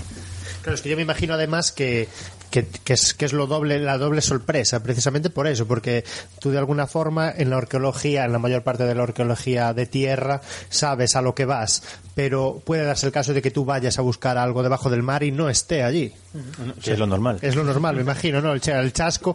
Por eso es que cuando aparece algo, ese momento tiene que ser, o sea, la culminación de, de vuestras carreras. Es decir, Claro, claro, es lo más. La, la- la emoción de encontrar algo, porque es que hemos encontrado algo Claro. que, no, que, que no es lo normal, claro. Es, claro, y, y luego lo que comentaba antes, una vez que has encontrado algo y trabajas en ese punto, pues la emoción de decir, coño, ayer salió esto, hoy vamos a seguir excavando, tal, y a- ¿qué, aparecerá hoy? Es una, es una, es una tensión positiva, eh, constante, y, esperando nuevas. Bueno, y volviendo ya- a, los yacimientos, en el caso de la ragachona, por alguna cosa que también leí, eh, no sacasteis nada, me parece, o solo fue un tema eso de Pero prospección. objetivo, ¿no? Exacto. Claro, claro, claro, claro. Eh, vamos a ver, eh, el objetivo en este caso era eh, la búsqueda y el estudio de los materiales eh, que encontráramos. Eh, nosotros a priori eh, en este tipo de proyectos nunca planeamos sacar nada porque eh, primero porque nos manda un poco la legislación internacional la recomendación de dejar los restos donde están que es donde se formó ese contexto y es donde tienen sentido en el sitio donde donde tiene una interpretación lógica. Y luego que una vez que sacas un cualquier tipo de objeto que lleve pues eso, 425 años, como es este caso, debajo del agua, en el que está con unas condiciones perfectamente estables y ya no se deteriora más, en el momento en que lo sacas a medio aéreo se vuelve a deteriorar. O sea, lo, lo tienes que tratar inmediatamente y lo tienes que hacer una serie de, de- de intervenciones para que no se degrade, para que no se destroce y lo perdamos como si fuera eh, prácticamente polvo. Entonces, siempre, siempre en este tipo de trabajos trabajamos eh, funcionamos un poco mm, intentando sacar lo menos posible o, sin sacar objetos, haciendo el estudio in situ de los restos que puedan aparecer. Pongámonos en el caso de que hicierais una intervención donde sí se pudiera sacar porque el material resulte suficientemente interesante y además estéis lo suficientemente preparados para conservarlo óptimamente. ¿Qué aporta más información a la historia en general? ¿Qué tipo de material? En un, por ejemplo, en un, en un pecio, el tema bélico, el tema común, digamos, las cerámicas, ¿qué es lo que puede aportarnos más información? Bueno, cualquier cosa que, esté publicada o catalogada, que tenga una, una referenciación en otros yacimientos de la misma cronología, de la misma tipología, nos permite jugar con paralelos. Es decir, la arqueología es muchas veces la prueba-error de buscar si- relaciones significativas entre un yacimiento y otro para dar una cronología. Por eso un poco la cerámica es un, lo que llamamos un fósil director. ¿no? Nos puede permitir descartar cronologías, descartar incluso nacionalidades, por poner un ejemplo, en barcos modernos, y nos, la- también el- el- la artillería, ¿no? La- lo que decías tú como, como un poco el tema eh, militar, bélico, las tipologías de cañones, las armas, eh, todo lo que pueda aparecer, intentamos verlo un, paralelo, ¿no? Incluso, bueno, la propia construcción del barco, que no es tan normal eh, encontrar, pero bueno, el hecho de, de que aparezca madera, por ejemplo, puede ser señal de un- una tipología constructiva determinada, ¿no? Puede ser, pues, Xove se, se supo, se determinó entre una de las, entre las cosas que nos llevaron a pensar que es un barco del siglo XVI, es que es de origen ibérico, posiblemente por la construcción, la, la forma de constructiva con la que está, ¿no? El- Sí, sí. La tipología que utilizan con la madera para, para trabajarla, para que nos dé un, un resultado u otro. Y con los datos que recogéis en, en excavación, excavaciones no es la palabra en el mar, pero bueno, eh, cuando os encontréis un barco con los datos, es excavación, se dice así, vale. Os, eh, ¿Conseguís información suficiente para incluso em, poder después reconstruir, aunque sea virtualmente, ese barco? A veces sí, pero no muchas. Claro. No muchas. Depende del la- deterioro, ¿no? Claro, depende del deterioro y de la calidad de los restos que encuentres. Lo normal, eh, incluso te diría, lo normal es que encuentres restos subacuáticos, que encuentres un naufragio, un pecio, y que incluso te sea difícil eh, darle una atribución, darle un nombre, darle una fecha más o menos cerrada. Y el óptimo, pues sería eso, identificar el barco, el- la fecha de hundimiento y el tipo de barco que era. Es, es el caso que nos encontramos ahora. Ese es el objetivo, de confirmar si los restos pertenecen a este barco y por eso que en qué estado se hallaba lo que lo que encontrasteis. Claro, eh, eh, este, este es un caso un poco atípico en el sentido de que íbamos a por un, a por un barco concreto, digamos. O sea, íbamos a buscar un, un barco que sabíamos más o menos una zona por la que podían estar esos restos y tenemos más o menos, o sea, entre comillas, teníamos algo de historia de los restos. De, de ese naufragio y de las condiciones. Y, y digo teníamos entre comillas porque empezamos buscando un- una galeaza veneciana y acabamos encontrando un poco por documentación pues un barco de la zona de Croacia que, que bueno, que, hace mil azares, mil y una hasta, hasta llegar a, hundirse en Ferrol, pues eso, la noche antes de llegar a puerto. Pero bueno, mm, siempre intentamos un poco eh, ese objetivo, buscar esos restos y conseguir determinar o, o que esos restos nos, nos hablaran, digamos, y conseguir demostrar, o sea, con, con hechos y datos empíricos, que ese barco era Ragasona que es en lo que estamos ahora, trabajando en esa, en esa, en esa aportación. Pero la pregunta es, ¿qué encontráis exactamente allá abajo? ¿Encontráis eh, algún tipo de material bélico? ¿Encontráis lo que es la cubierta de un barco? O sea, ¿eso se distingue que es un barco de verdad?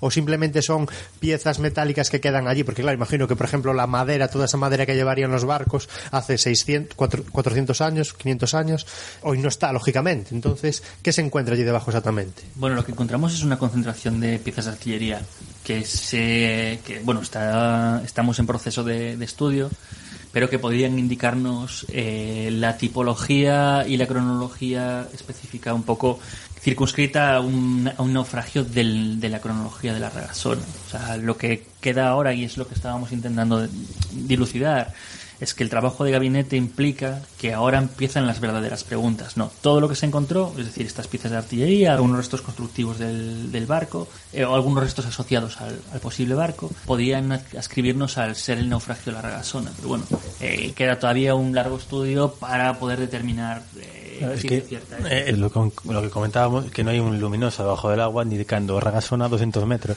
Entonces, eh, claro, eh, puede ser cañones de, de- de cronología de, de la Ragasona. Puede perfecto, pero es que no puede decir aún así, aunque sean de la misma cronología, no puede decir que sean de la Ragasona, puede, puede ser de otro barco de la misma cronología que se eh, espetará allí un mes antes, un mes después. Entonces, por es- eso también, eh, eh, primero el estudio que vamos a hacer, estamos llevando a cabo de, de gabinete, pues es un estudio limitado a los datos que hemos obtenido. Por eso queremos, o nuestra intención sería poder hacer unas campañas posteriores que aportaran más datos, que fueran cerrando el círculo, eh, el, cerco, eh, pa- para, para eh, acercarnos más a ese, a ese pecio, que el que sea, pues que nos pueda dar más datos. Vamos, o sea, la construcción, eh, el tipo de construcción naval, pues eh, claro, habría que encontrar el madera, casco, pues para eso habría que hacer sondeos.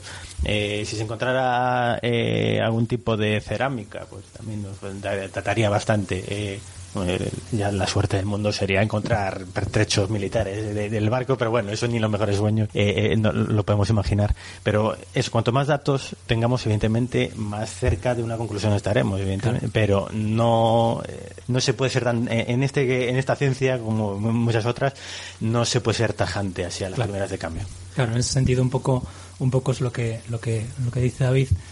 Podemos acabar nuestra investigación, podemos depositar la, nuestra memoria final de aquí a pues alrededor de un año, cuando, cuando nos obliguen legalmente a entregarla y tengamos toda la documentación lista, y a lo mejor no conseguimos determinar que sea este barco. A lo mejor podemos decir solo un, vale, mm, la artillería nos encaja, los restos pueden ser, pero señores, necesitamos seguir investigando. No nos llega con esta fase de estudio para, para decir exactamente y con 100% de seguridad esta es la Ragasona.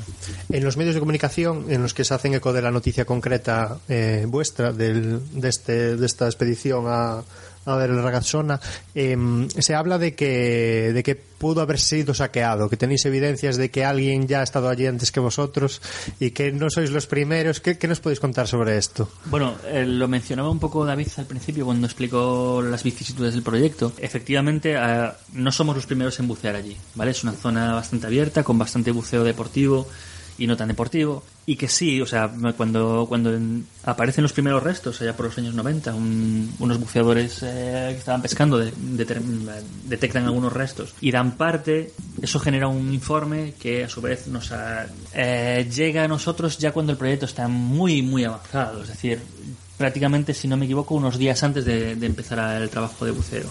Un día, sí, un día, un par de días antes de, de llegar. Con lo cual, nosotros sabíamos que había sería una noticia en el periódico que unos buceadores habían encontrado unos restos allá. Claro, nosotros mm, cuando llegamos nos encontramos con que de la descripción original del pecio a, los, a lo que nos encontramos nosotros ha habido una diferencia. Eh, algunas de las piezas están dañadas pues eh, por golpeo. Normalmente la- los materiales metálicos generan una concreción, es decir, una especie de cobertura de óxido de hierro que los protege y a su vez los va degradando. ¿no? Entonces estos cañones normalmente pues eh, en la parte superior llevaban pues eh, o escudos de armas o algún tipo de información que los que conocen el tema de la artillería subacuática suelen ir a mirar. Entonces parecía como que habían sido dañados en esa zona para ver si eh, efectivamente existía algún tipo de inscripción o no.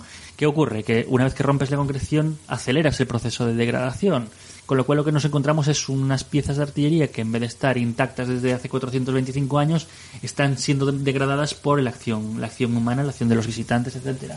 Con lo cual, efectivamente, existe una degradación, existe un expolio, porque también nos, mm, se decía que existía material cerámico en la zona, no encontramos nada, y eso que hicimos una inspección más que rigurosa de la zona. O sea, que queremos decir que normalmente estos pecios que quedan a profundidades buceables y en, zonas muy abiertas son, son objetivo del pillaje sordo, no del tanto de cazatesoros, sino de aquel que va y se lleva un recuerdo. Sí, se lo, y se lo pone en el salón de su casa, Claro. ¿no? Incluso, incluso lo- o igual lo intenta vender en un mercado negro. Sí, o incluso el hecho de que lo coge y al cabo de cinco días o seis días se da cuenta que aquello cheira porque tiene y lo tira. tiene- y lo tira. Entonces, a nosotros él- a él no le supone nada porque Claro. en realidad el encontrar restos de, de valor económico es muy raro y normalmente son es el valor de estuve allí y yo saqué esto, ¿no? Pero eso al final no sirve para nada, no tiene ningún valor y para nosotros nos está quitando un contexto de, de excavación. Claro. Entonces, Para nosotros nos quita cerámica que podía determinarnos con más seguridad que estamos hablando de un pecio del, de finales del siglo XVI. Pero sin embargo no tenemos esa cerámica porque alguien la ha quitado. ¿Y hay alguna evidencia de que algún resto del ragazzona en concreto esté en algún sitio expuesto? ¿En alguna, alguna galería de arte o algo por el estilo? ¿Alguna pieza concreta de ese barco está en circulación por ahí?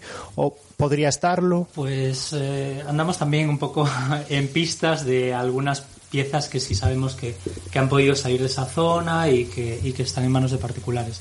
Es que es un poco, es un poco lo que decía Nacho. Un poco la gente que bucea, que bucea allí o que ha buceado allí eh, se ha llevado una pieza o algún fragmento de algo como, como un recuerdo. Como, ah, bueno, de mi paso por aquí me llevo esto. Y no le da ningún valor.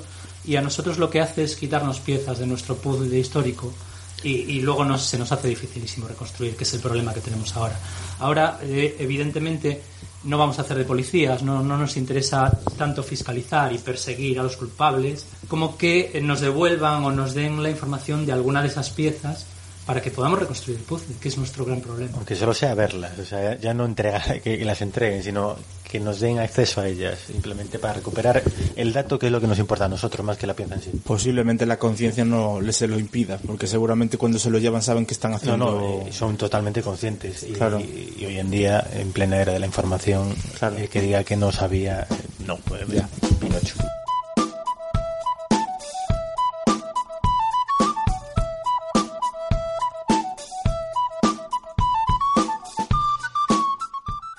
Puedes encontrarnos en iVoox, Miro, Oyesto y iTunes.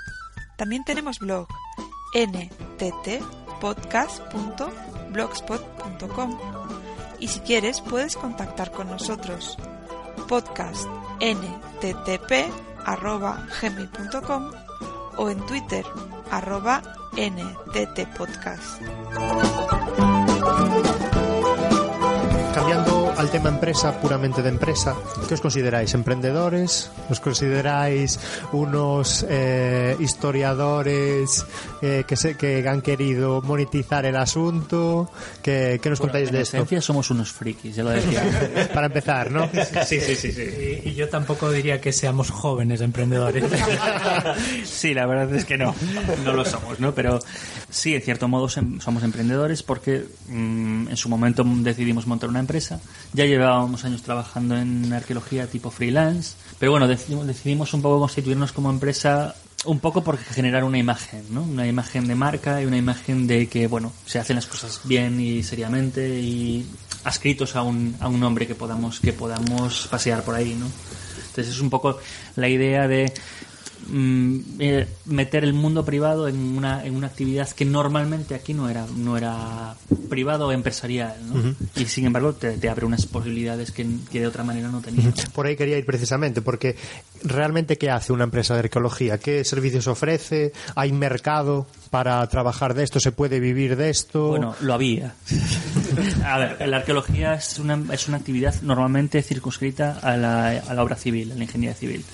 Pensemos un momento en que la legislación lo que hace es proteger yacimientos arqueológicos. Entonces, el arqueólogo lo que hace es fiscalizar determinadas obras de construcción civil, pues edificios, carreteras, cualquier obra que se haga en un ámbito que está protegido. Entonces, el arqueólogo interviene, ya sea prospectando, es decir, mirando los restos que pueda haber, como excavando directamente o sondeando. Entonces, eh, un poco nos dirigimos, nos dirigimos a un abanico bastante amplio de posibilidades, tanto eh, empresas privadas que construyen obras en tierra, hacen obras o edificios, como administraciones públicas para las que hemos trabajado eh, aquí en Galicia, pues eh, haciendo la carta arqueológica subacuática de Galicia, eh, haciendo inspecciones de pecios encontrados casualmente y de los que se, dio- se dio parte, en instituciones como la universidad, tanto nacionales, pues en Santiago el precio de la Ragasona, como internacionales, eh, en Oxford con las- los trabajos en Grecia.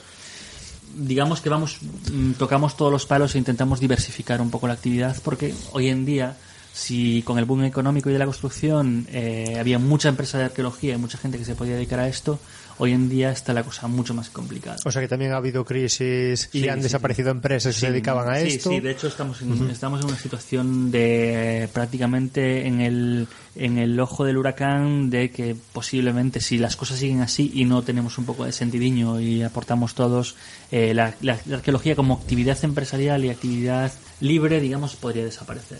O sea que podríamos además separar lo que es la arqueología puramente de el busca tesoros que estamos acostumbrados a ver en las películas de, de Hollywood. Yo creo que lo deberíamos separar desde el minuto uno. Es que no es arqueología. claro, eh, es la visión que un poco el gran público tiene de la arqueología o la visión pues, eh, no romántica, sino la visión idealizada. Por lo menos la arqueología acuática, ¿no? Porque la arqueología mm, tradicional de tierra sí que tenemos esa imagen más de lo que decía antes Fidel, ¿no? Del pico y de la pala, y, y no en cambio en la arqueología subacuática, que pareces por, por las referencias que tenemos, eh, es más la parte de, de buscar tesoros, ¿no? De sacar el oro debajo de- Claro, del mar. así que eh, cualquier cosa que, que venga del mar tiene esa repercusión de misterio y de tesoros en las profundidades y demás.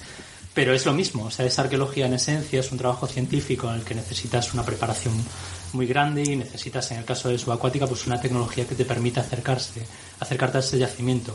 Eh, no buscamos tesoros, o sea, no- nuestro tesoro es la información histórica y nuestro tesoro son los datos que, que nos sirven para, para detectar yacimientos o para proteger determinados elementos dentro de un contexto de obra civil, como, como decía Nacho. ¿Y formación para, para este tipo de, de proyectos de, de empresa que tenéis? ¿Qué, qué sois vosotros exactamente? Eh, ¿Sois en primer lugar, historiadores. Historiadores, ¿no? eh, licenciatura de historia, con especialidad, si posible, de arqueología, evidentemente. Y luego para, bueno, pues para, el mundo eh, este que nos ocupa el subacuático, eh, no submarino, porque también actuamos en ríos o Sí. lagos, lo que sea. Pues una formación en, eh, en, en submarinismo. Ujú. que en el- bueno, eso ya, eso como esto es, este país es un poco reino de taifas, pues eh, en unos sitios pues te dicen que con una titulación deportiva te vale, en otros sitios te exigen una titulación profesional, en otra una profesional más alta, bueno, es un poco, pero bueno, para empezar, evidentemente una titulación deportiva tienes que, que tener. Y aparte del tema historia y tema arqueología, algún ingeniero que necesitéis de apoyo al equipo, por lo menos, aunque no seáis ninguno de vosotros. Bueno, contamos eh, en su momento para hacer la carta arqueológica de Viveiro eh, un ingeniero especialista en, teledetección, eh, especialista en sonar, y en magnetometría para hacer las lecturas. Es decir, efectivamente la parte técnica sí la hace él, pero siempre tiene que haber un arqueólogo. Eh, los ojos de un arqueólogo, digamos, supervisando en todo el esto. tema, porque estás acostumbrado a, a- a ver yacimientos, ¿no?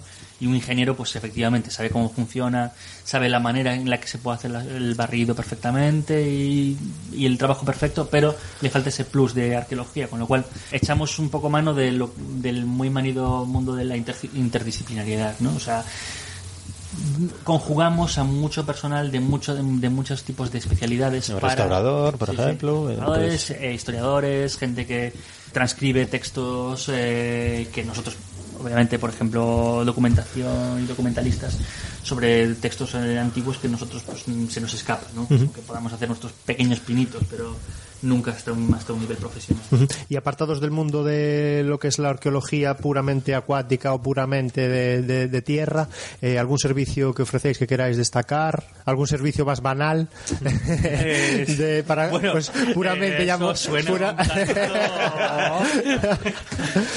Vamos, ¿qué podéis hacer para el común de los mortales? Vamos a ver, eh, por ejemplo, venimos de, de hacer en Iris la limpieza del, del, de la- del fuerte de Valparaíso, que más que arqueología implicó un trabajo de jardinería, ¿no? O sea, estábamos actuando limpiando pues estas, eh, todo tipo de vegetación de un yacimiento arqueológico. De, no deja de ser arqueología, ¿no? Pero bueno, te da ese punto de y estoy haciendo otra cosa Sí, diferente, ¿no? sí. Pero bueno, estoy actuando sobre un yacimiento, etcétera, o sea, eh, bromas aparte, también es arqueología. ¿Y qué proyectos estáis llevando a cabo ahora mismo a nivel a nivel empresa que queráis que queráis comentar por aquí? Eh, No, pues, no necesariamente, me refiero pues Bueno, proyectos que ahora mismo eh, estéis llevando a cabo y que queréis estamos- que creáis que queréis comentar. Bueno, eh, terrestre acabamos de terminar Valparaíso, que es eh, uno de los yacimientos, yo creo que más interesantes del, del nuevo plan de, de trabajo sobre el patrimonio de Coruña, sobre los temas de fortificaciones y, y yacimientos que hasta hace muy poco no se conocían, o prácticamente pasaban desapercibidos. Y estamos en Capilla para irnos a Grecia, a un trabajo de arqueología subacuática con la Universidad de Oxford y el Ministerio Griego de Cultura eh, para seguir a una segunda fase de la prospección de los yacimientos arqueológicos de la costa de la isla de Esquia. Que ya estuvisteis, ¿no? Sí, sí, hicimos el año pasado la primera fase. Eh, partimos de unos objetivos muy, muy limitados. Los, los resultados fueron más que espectaculares. Tan extraordinarios fueron que, que nos pidieron seguir y, y bueno, eh, llevamos o sea, al equipo y, y estaremos pues un mes o tres semanas. allí. Está mal decirlo, pero cumplimos los objetivos el día previo a empezar el, el proyecto. Sí, sí, sí, es que... Y bueno, lo- lo- los cumplimos y lo superamos por varias. Sí, la verdad en es que el, en el buceo de calentamiento, eh, que se llama, en plan, echarnos en el agua para saber cómo, cuáles son las condiciones, visibilidad, temperatura, bueno, eh, conocer un poco la zona. Pues en ese buceo previo, pues ya cumplimos, eh, cumplimos las expectativas de cinco años de trabajo de proyecto. Sí, sí, parece, parece exagerado, pero bueno, eh, es anecdótico y quería, quería hacer o sea, manifestarlo porque es sintomático de la situación de la arqueología en este momento. Puede parecer a simple vista de lo que vemos en la tele o vemos en documentales que por ahí adelante nos llevan siglos de ventaja técnica de capacitación, mentira. O sea, eh, cuando...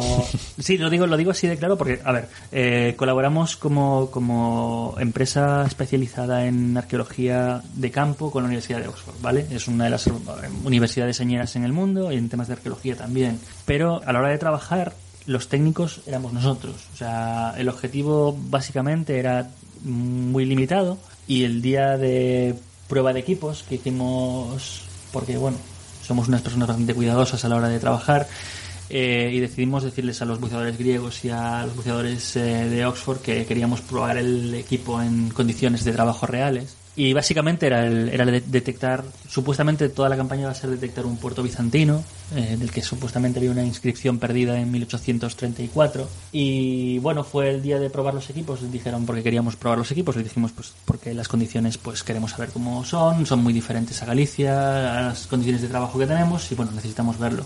Fue bucear, eh, David se fue a su bola, eh, como siempre a probar el equipo y regresó prácticamente con el- la localización del puerto, la inscripción y todo lo demás. Y bueno, eh, el día del buceo de prueba sacamos los objetivos adelante, con lo cual eh, los días siguientes fueron trabajo a mayores que se detectaron yacimientos sumergidos en condiciones excepcionales, cosas que nadie sabía, ¿no? Porque incluso los propios funcionarios griegos nos decían que en aquella isla no había absolutamente nada y encontramos incluso una villa, una villa, una, una posible construcción romana, podría ser una villa o no, en una playa, siete, nueve pecios, de los cuales seis posiblemente romanos, eh, tres modernos, yacimientos en un estado excepcional, piezas únicas que están ya expuestas en el museo.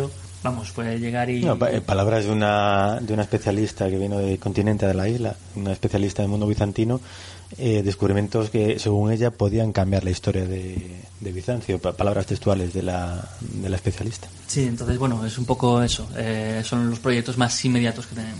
Todo este tipo de, de cosas eh, que os encargan son siempre eh, pertenecen a patrimonio nacional de los respectivos países. Quiero decir, además, coger eso supone un delito. Eh, bueno, eh, sí, efectivamente. O sea, partimos de la base que nos, no sale prácticamente nada. O sea, todo lo que todo el trabajo que hacemos siempre va supervisado con técnicos de, de- del país que en el que estamos trabajando, ¿no? Ya sea en Egipto, ya sea en Libia o en Grecia, siempre hay un técnico nacional eh, supervisando el trabajo. Eh, un técnico, un arqueólogo, alguien, alguien digamos de la administración que fiscaliza el trabajo. Eh, ellos nos dan las pautas. O sea, nosotros mm, digamos que somos los, las- los brazos ejecutores del proyecto. El proyecto parte de la Universidad de Oxford, en el caso de, de esquiazos, ellos dicen lo que quieren hacer y nosotros digamos que lo hacemos. Eh, después el tema del... lo hacemos perfecto. Pero aparte de A lo eso... mejor Hola, sí, soy sí. Nacho Crespo, me estoy vendiendo. No, no, no, no, no.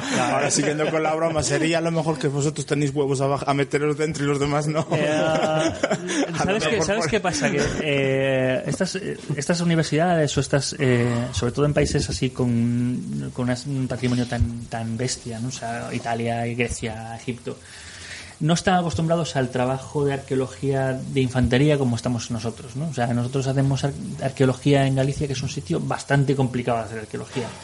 Por condiciones metodológicas, porque a veces tienes que prospectar un campo de cestas que tiene 3 metros de toseira de alto y tienes que ver mamuas y castros que están muy machacados, restos eh, cerámicos que, vamos, son prácticamente microscópicos y con todo eso tienes que hacer arqueología.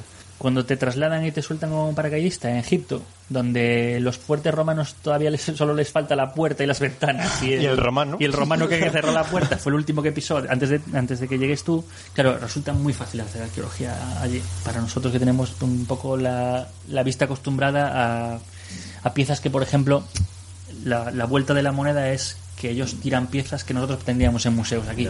Entonces, eh, inscripciones en, el- en la excavación de Egipto, o sea, sacábamos papiros con contratos de venta de burros de hace se- 1700 años, que decían, bueno, es que este no está completo el contrato porque le falta el nombre del burro. A ver, tú si haces arqueología en Galicia y encuentras un trozo de cerámica, das botes. O sea, tú si encuentras un contrato de compraventa de un burro, y esto es literal, eh, de hace 1700 años y me dices que no está completo y que no mola tanto, oye, mira, es que, a ver, tenemos los conceptos de arqueología un poco distintos. ¿no? Mucho vicio. Sí, sí, sí. Entonces, digamos, eso nos da, eso nos da un- una capacitación especial para hacer trabajos en estas condiciones. ¿no? Ya.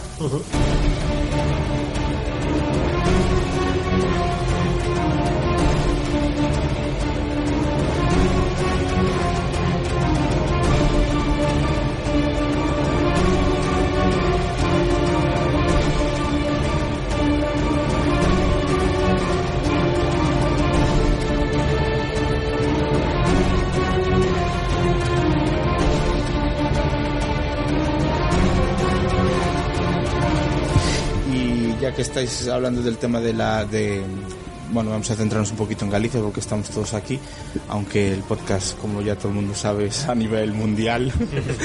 en Galicia, ¿qué queda por descubrir en, a nivel acuático? Hay mucho desconocido, hay mucho que se conoce que está, pero de momento no se puede o no hay para poder ir a, a observar o a investigar. ¿Qué es lo más importante, lo que está por descubrir o lo descubierto?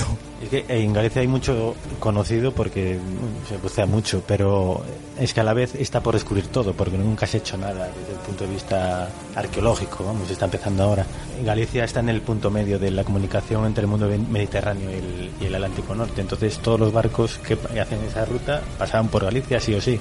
Y hombre, en- no hay más que decir que aquí tenemos la Costa de la Muerte, no se llama así por, la Santa Compañía, eh, se, se- llama así porque la cantidad de muertos que, ha habido en sus costas. ¿no?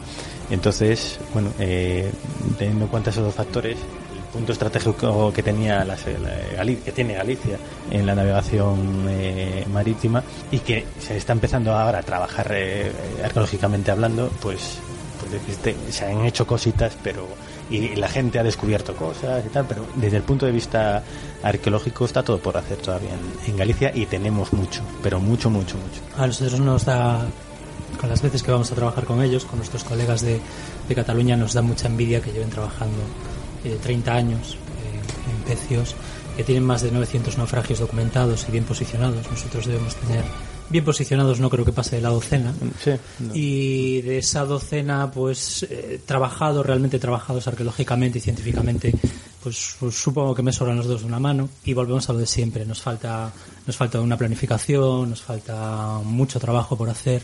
Y, y estamos hablando de que después de las Islas Canarias somos la, bueno, somos la comunidad, la comunidad autónoma de, de España con más kilómetros de costa.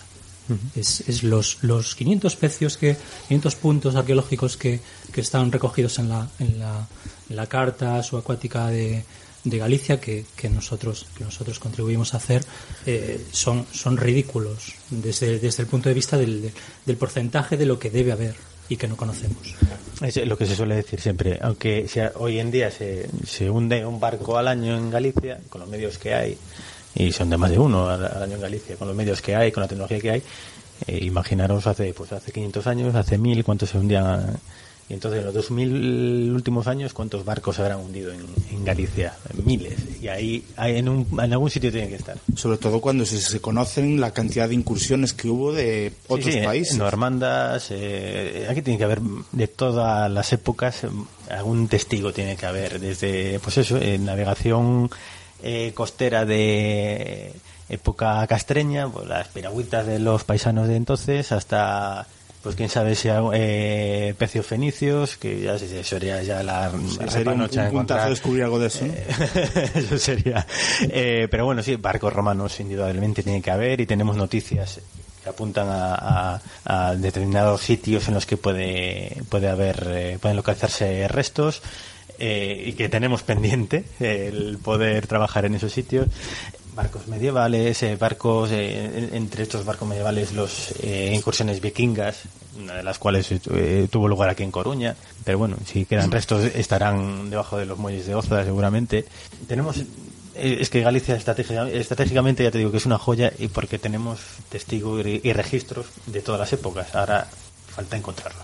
Sí, estar decía, decía la experta ateniense que Esquiafos cambiaría la historia, bueno, no la historia, sino la narración histórica de, de Grecia, una campaña o una planificación de la arqueología subacuática haría lo mismo con la historia, En- de Galicia, Si bueno, encon- de Galicia y de toda la Si encontramos un barco romano en Galicia, sería el primer barco romano que se encuentra en todo el Atlántico. No digo más.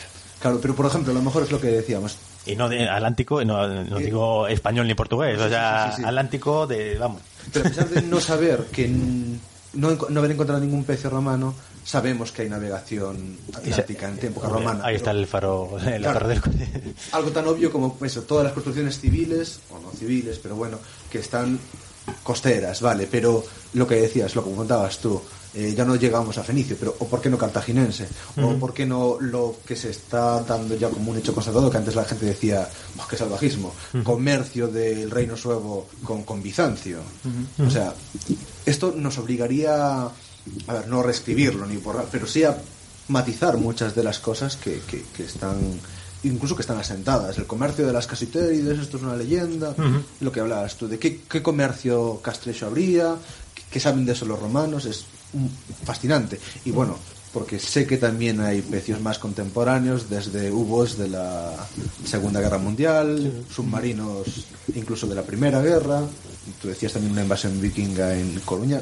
Ferrol también fue campo de, porque en la documentación de Subia se menciona explícitamente también intervenciones vikingas, o sea que, y que, que además Las torres de Catoira Claro, y ahí además por- sabes por- que, que sí que se hundieron barcos, o sea que estamos hablando de, de Sí. un cambio, un giro copernicano. Sí, sí, básicamente sí. Es que date cuenta que estamos, hasta hace bien poco tiempo, estábamos obviando la parte subacuática del mundo de la arqueología.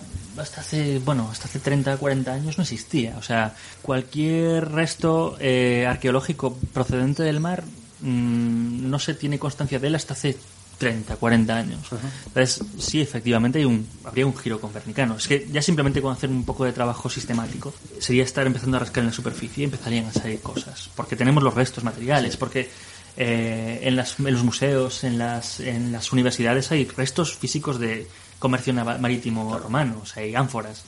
El hecho de que aparezca una ánfora eh, de la Bética en el sur de Inglaterra implica que esa ánfora pasó por delante de Galicia. O sea, en, la- en las Islas Británicas, en el norte de Germania. Es decir, eso ha tenido un recorrido y eso ha tenido que dejar a, a narices un registro histórico. Lo que pasa es que no estamos todavía en pañales, ¿no? porque no sé. Por un lado no hay, en- se está empezando a ver sensibilización social sobre el tema de la arqueología subacuática, a raíz un poco de los casos de, de piratería, ¿no? Y de, de acercar un poco la arqueología subacuática al gran público. Y por otro lado, tampoco existen técnicos en la administración específicos para hacer este tipo de trabajo. Lo decía muy bien David, que a veces, o sea, envidiamos mucho a pues, Cataluña, por ejemplo, que tiene un trabajo mucho más sistematizado desde hace muchos años, donde existe un trabajo si- o sea, sistemático de eh, catalogación de pecios. Aquí Bueno, eh, eh, tan sistemático es que están sondeando la costa entera de Cataluña. Cada X metros hace un sondeo para ver si hay algo. O sea, si- sin noticia, pre- o sea, por- lo están haciendo así, sí. hasta ese punto de mm, profesionalidad. Sí, sí. O sea, básicamente estamos hablando de que todo ese registro histórico, que incluso podría superar a Cataluña, Sí, sí, claro, es en muchos aspectos eh, lo estamos obviando, estamos pasando por encima de él mm, de la manera más aberrante posible. O sea, mirando para otro lado, cuando se hacen obras eh, sin control, cuando se hace trabajo destructivo muy agresivo con el patrimonio o con la costa, estamos, digamos, tirando a la basura una posibilidad, unas posibilidades infinitas de investigación. Que no quiere decir que los arqueólogos estemos en contra del desarrollo, al contrario. O sea, somos los primeros que decimos que hay que hacer eh, garajes, hay que hacer autopistas, hay que hacer, digamos, infraestructuras que necesita la sociedad. Pero siempre intentando armonizar un poco los resultados Con a- respeto a- a- al otro aspecto. Pero bueno, como decían mis compañeros antes, es, es muy claro que, como decía David, o sea, si se siguen hundiendo barcos hoy en día, el registro histórico que tenemos que tener en las costas es Bestial. bestial. O sea, posiblemente estemos hablando de miles de yacimientos subacuáticos. Queda claro que hay todo por descubrir todavía, por lo menos en Galicia.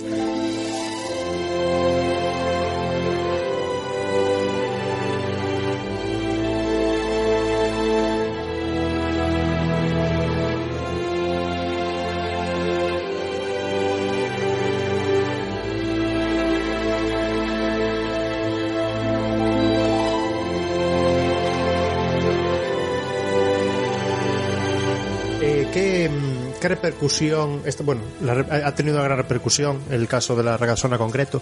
¿Qué ha supuesto esto para vosotros? ¿Sois, es un punto y aparte diferente para vuestra empresa? ¿No? ¿Os ha llamado ya Odyssey para fusionaros? La premisa. Es curioso porque, como, como decía como decía Nacho ya, ya tiempo atrás, ha supuesto una sorpresa. Más que, más que nada, mm, es un trabajo, no es diferente a, a un trabajo como tantos otros de los que hemos hecho. Es un trabajo metódico con unas pautas regladas y un resultado científico bueno. Eh, el problema es el problema, el punto a favor de este, de este naufragio es la carga simbólica que tiene eh, la Armada Invencible y que tiene un barco de la Armada Invencible y hasta qué punto está instalado en el, imaginario colectivo, en la mente de todas las personas que tú le hablas a cualquier persona de la Armada Invencible y lo entiende. Lo entiende y, le da esa carga que tiene dentro de una historia europea y dentro de un contexto bélico pues de, de ese tamaño. Eh, para nosotros ha supuesto evidentemente pues eh, una satisfacción muy grande, una, una repercusión como, como empresa y, y una, valoración, una valoración de nuestro trabajo que, que evidentemente nos llena, nos llena de orgullo y satisfacción, como dice el otro, y, y esperemos que sea pues eh, un- un punto y seguido de, de- de nuestra trayectoria y de más trabajos de este estilo. Yo creo que para ir acabando una valoración, siguiendo la broma que os ha hecho Rubén Howard con el tema de Odyssey y su posible la posible adquisición de Argos, eh, eh, los modelos de negocio son totalmente distintos. Queremos que nos deis la opinión los cuatro, porque yo quiero también saber la opinión de David Varela sobre esos objetivos que tiene a lo mejor una empresa como Odyssey y los objetivos que tenéis vosotros cuando vais a hacer una prospección. Claro, a ver, eh, son Sí, temas se, no, es que se resume muy eh, sencillamente y rápido. Eh, Odyssey Show tiene objetivos comerciales sobre el- lo encontrado. Nosotros, eh, eh, investigación pura y dura, eh, Investigación. histórica. Saber de dónde venimos y, y quiénes somos. ¿Se es consciente de que solo Odyssey busca ese rendimiento económico o también algo de investigación no anterior, porque anterior es lógica que la hagan porque si no no llegarían posiblemente a los barcos, Tienen- sino posterior? Tienen capacidad para hacerla y de hecho publican eh, cosas. Eh, pasa que es Tangencial. Es un disfraz, eh, Ajá. por así, o yo lo- al menos lo considero así. eh, intentan revestir su trabajo de mm, Ciencia. de ciencia, de tal, pero eh, ahí están las pruebas. Claro. o sea, están- van a lo que van. Van a lo Es que van. La explotación comercial de los restos. Sí, o sea, existe eh, una relación mm, muy directa entre su objetivo comercial y los costes y los materiales, o sea, los costes de trabajo que manejan. Es decir, eh, echar al agua solo el ROP que tienen grande, de- el principal que se llama Zeus y que cuesta una millonada de euros, cada día de trabajo cuesta todo lo que vale la arqueología subacuática en Europa. Un año, o sea, el ROP cuesta 750.000 euros meterlo en el agua, ¿vale? O sea, solo un día de trabajo de ese, de ese vehículo dirigido por control remoto.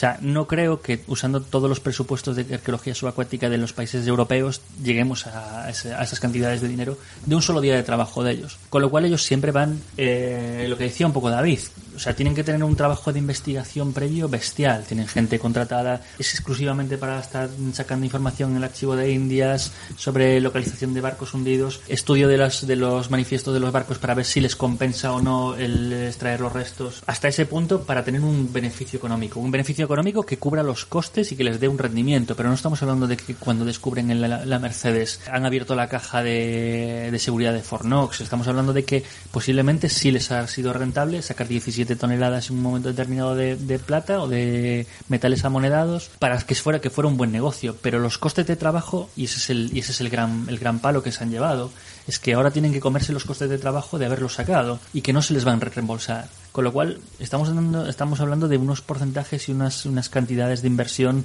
muy bestias. Y su objetivo principal es buscar yacimientos y pecios que les den un rendimiento económico. Nosotros, como bien decía David, eh, efectivamente somos una empresa y como empresa tenemos un cierto ánimo de lucro, no nos vamos a negar.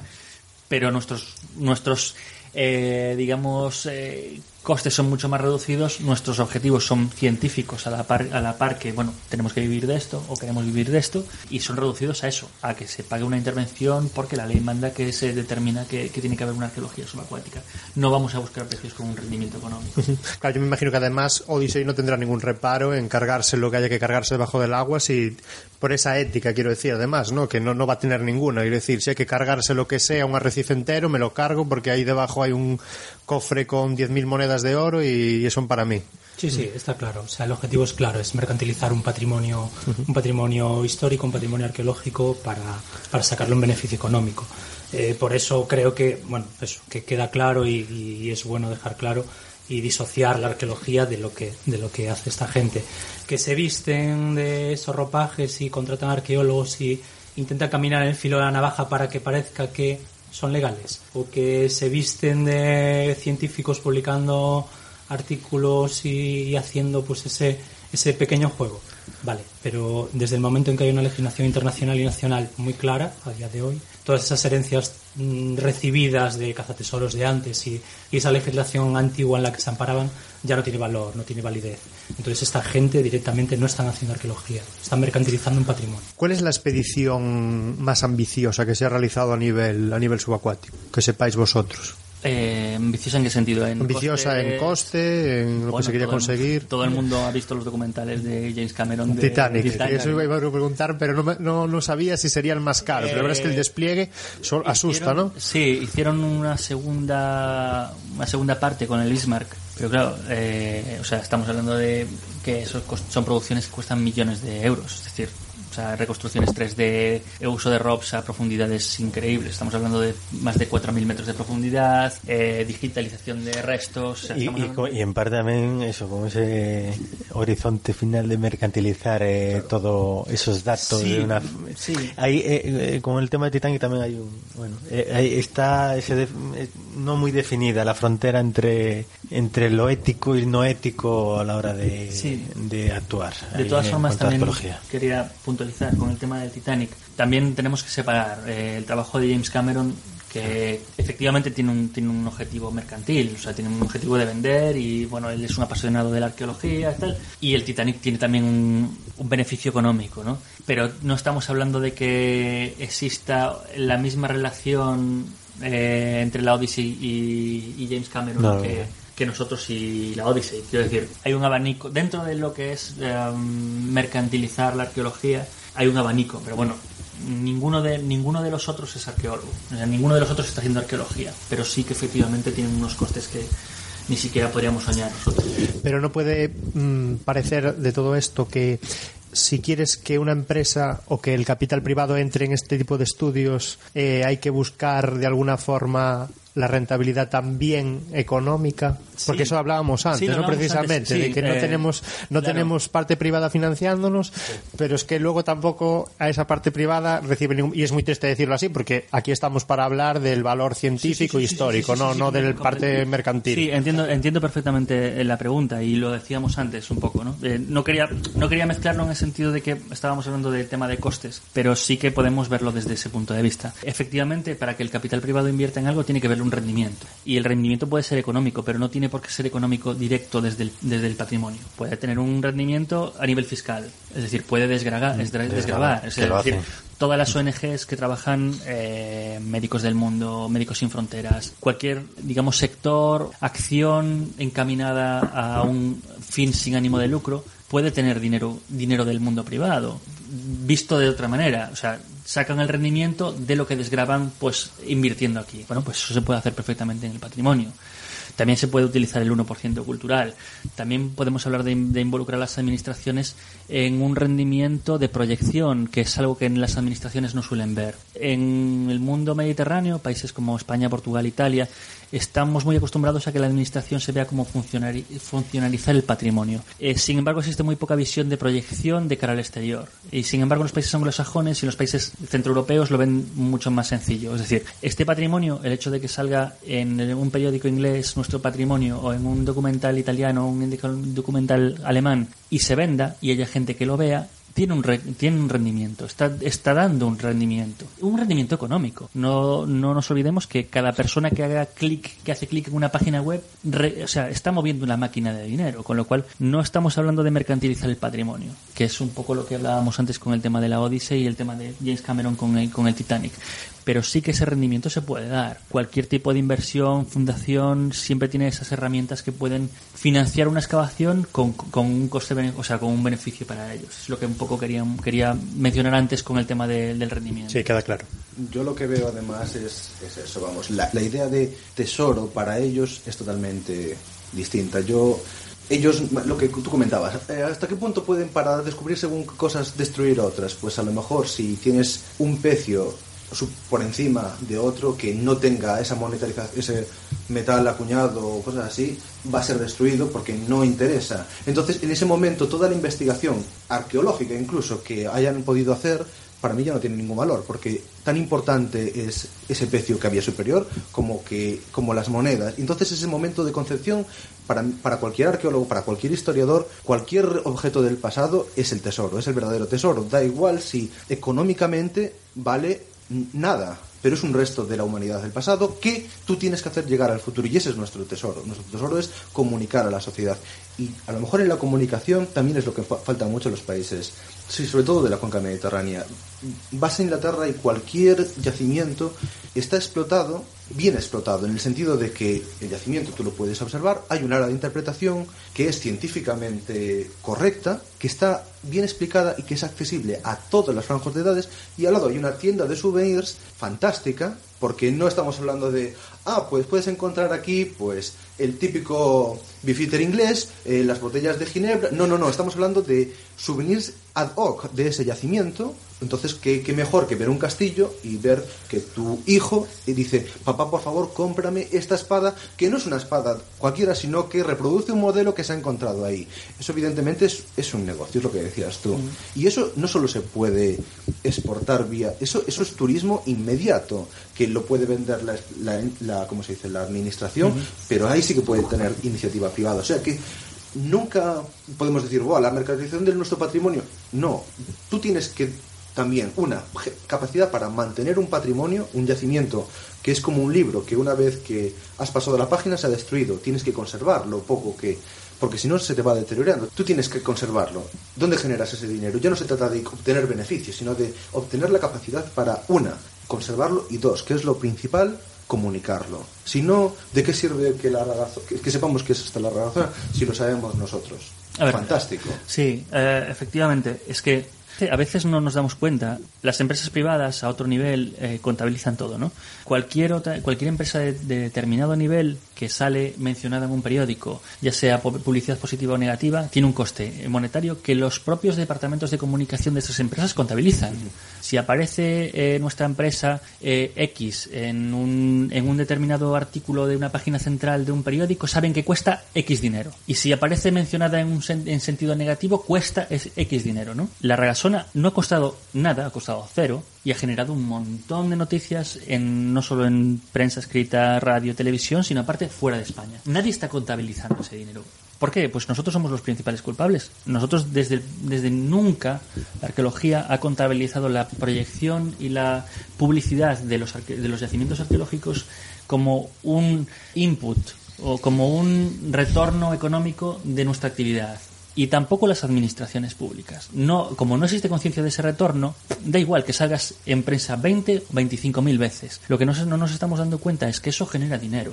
Directamente el patrimonio está generando dentro del circuito una cantidad de dinero que se podría derivar para temas culturales. Es decir, si el Concello de Arteixo tiene X yacimientos arqueológicos y invierte en ellos para documentarlos bien y los mete en el circuito de patrimonio y tal, está generando riqueza. Porque lo que no nos damos cuenta es que el- la cultura y el patrimonio genera riqueza. Y no nos damos cuenta que, en qué volumen de riqueza queda. Pero si quitas el, cami- el camino de Santiago de Santiago, estamos dando, dándole un machetazo a la economía de Santiago brutal.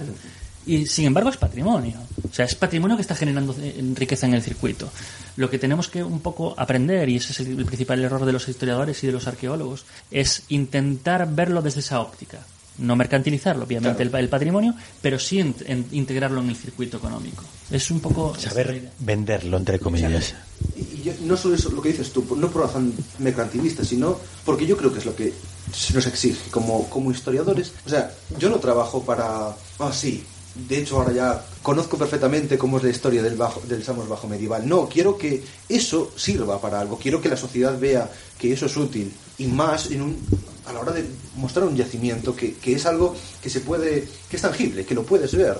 Yo te digo, que, vas a cualquier castillo en ruinas y lo ves. No tienes, no es como, a ver, yo en mis investigaciones hablo de un monasterio que no es el que se conserva hoy, de gente que con unas estructuras mentales, económicas que ya no existen, que están en el pasado, pero eso que lleva mucho. Pero la arqueología tiene ese cariz de ser A, fascinante, B, sorpresiva y aventurera, y, y C, tangible. Y aquí lo estamos, vamos, es lo que dices tú, no, está- es, que se pierde total- totalmente. Sí. Y para siempre. que lo, A ver, es que- Se pierde para siempre. hacemos ciencia social. Sí, O sea, ahí está, es hacemos clave. ciencia para la gente. El hacer un trabajo, hacer una investigación, hacer una producción científica y dejarla solo en una revista para cuatro especialistas no sirve de nada. Hay que hacerlo a todos los niveles. Evidentemente nosotros queremos generar ciencia y queremos generar conocimiento histórico, pero también queremos que llegue a la gente.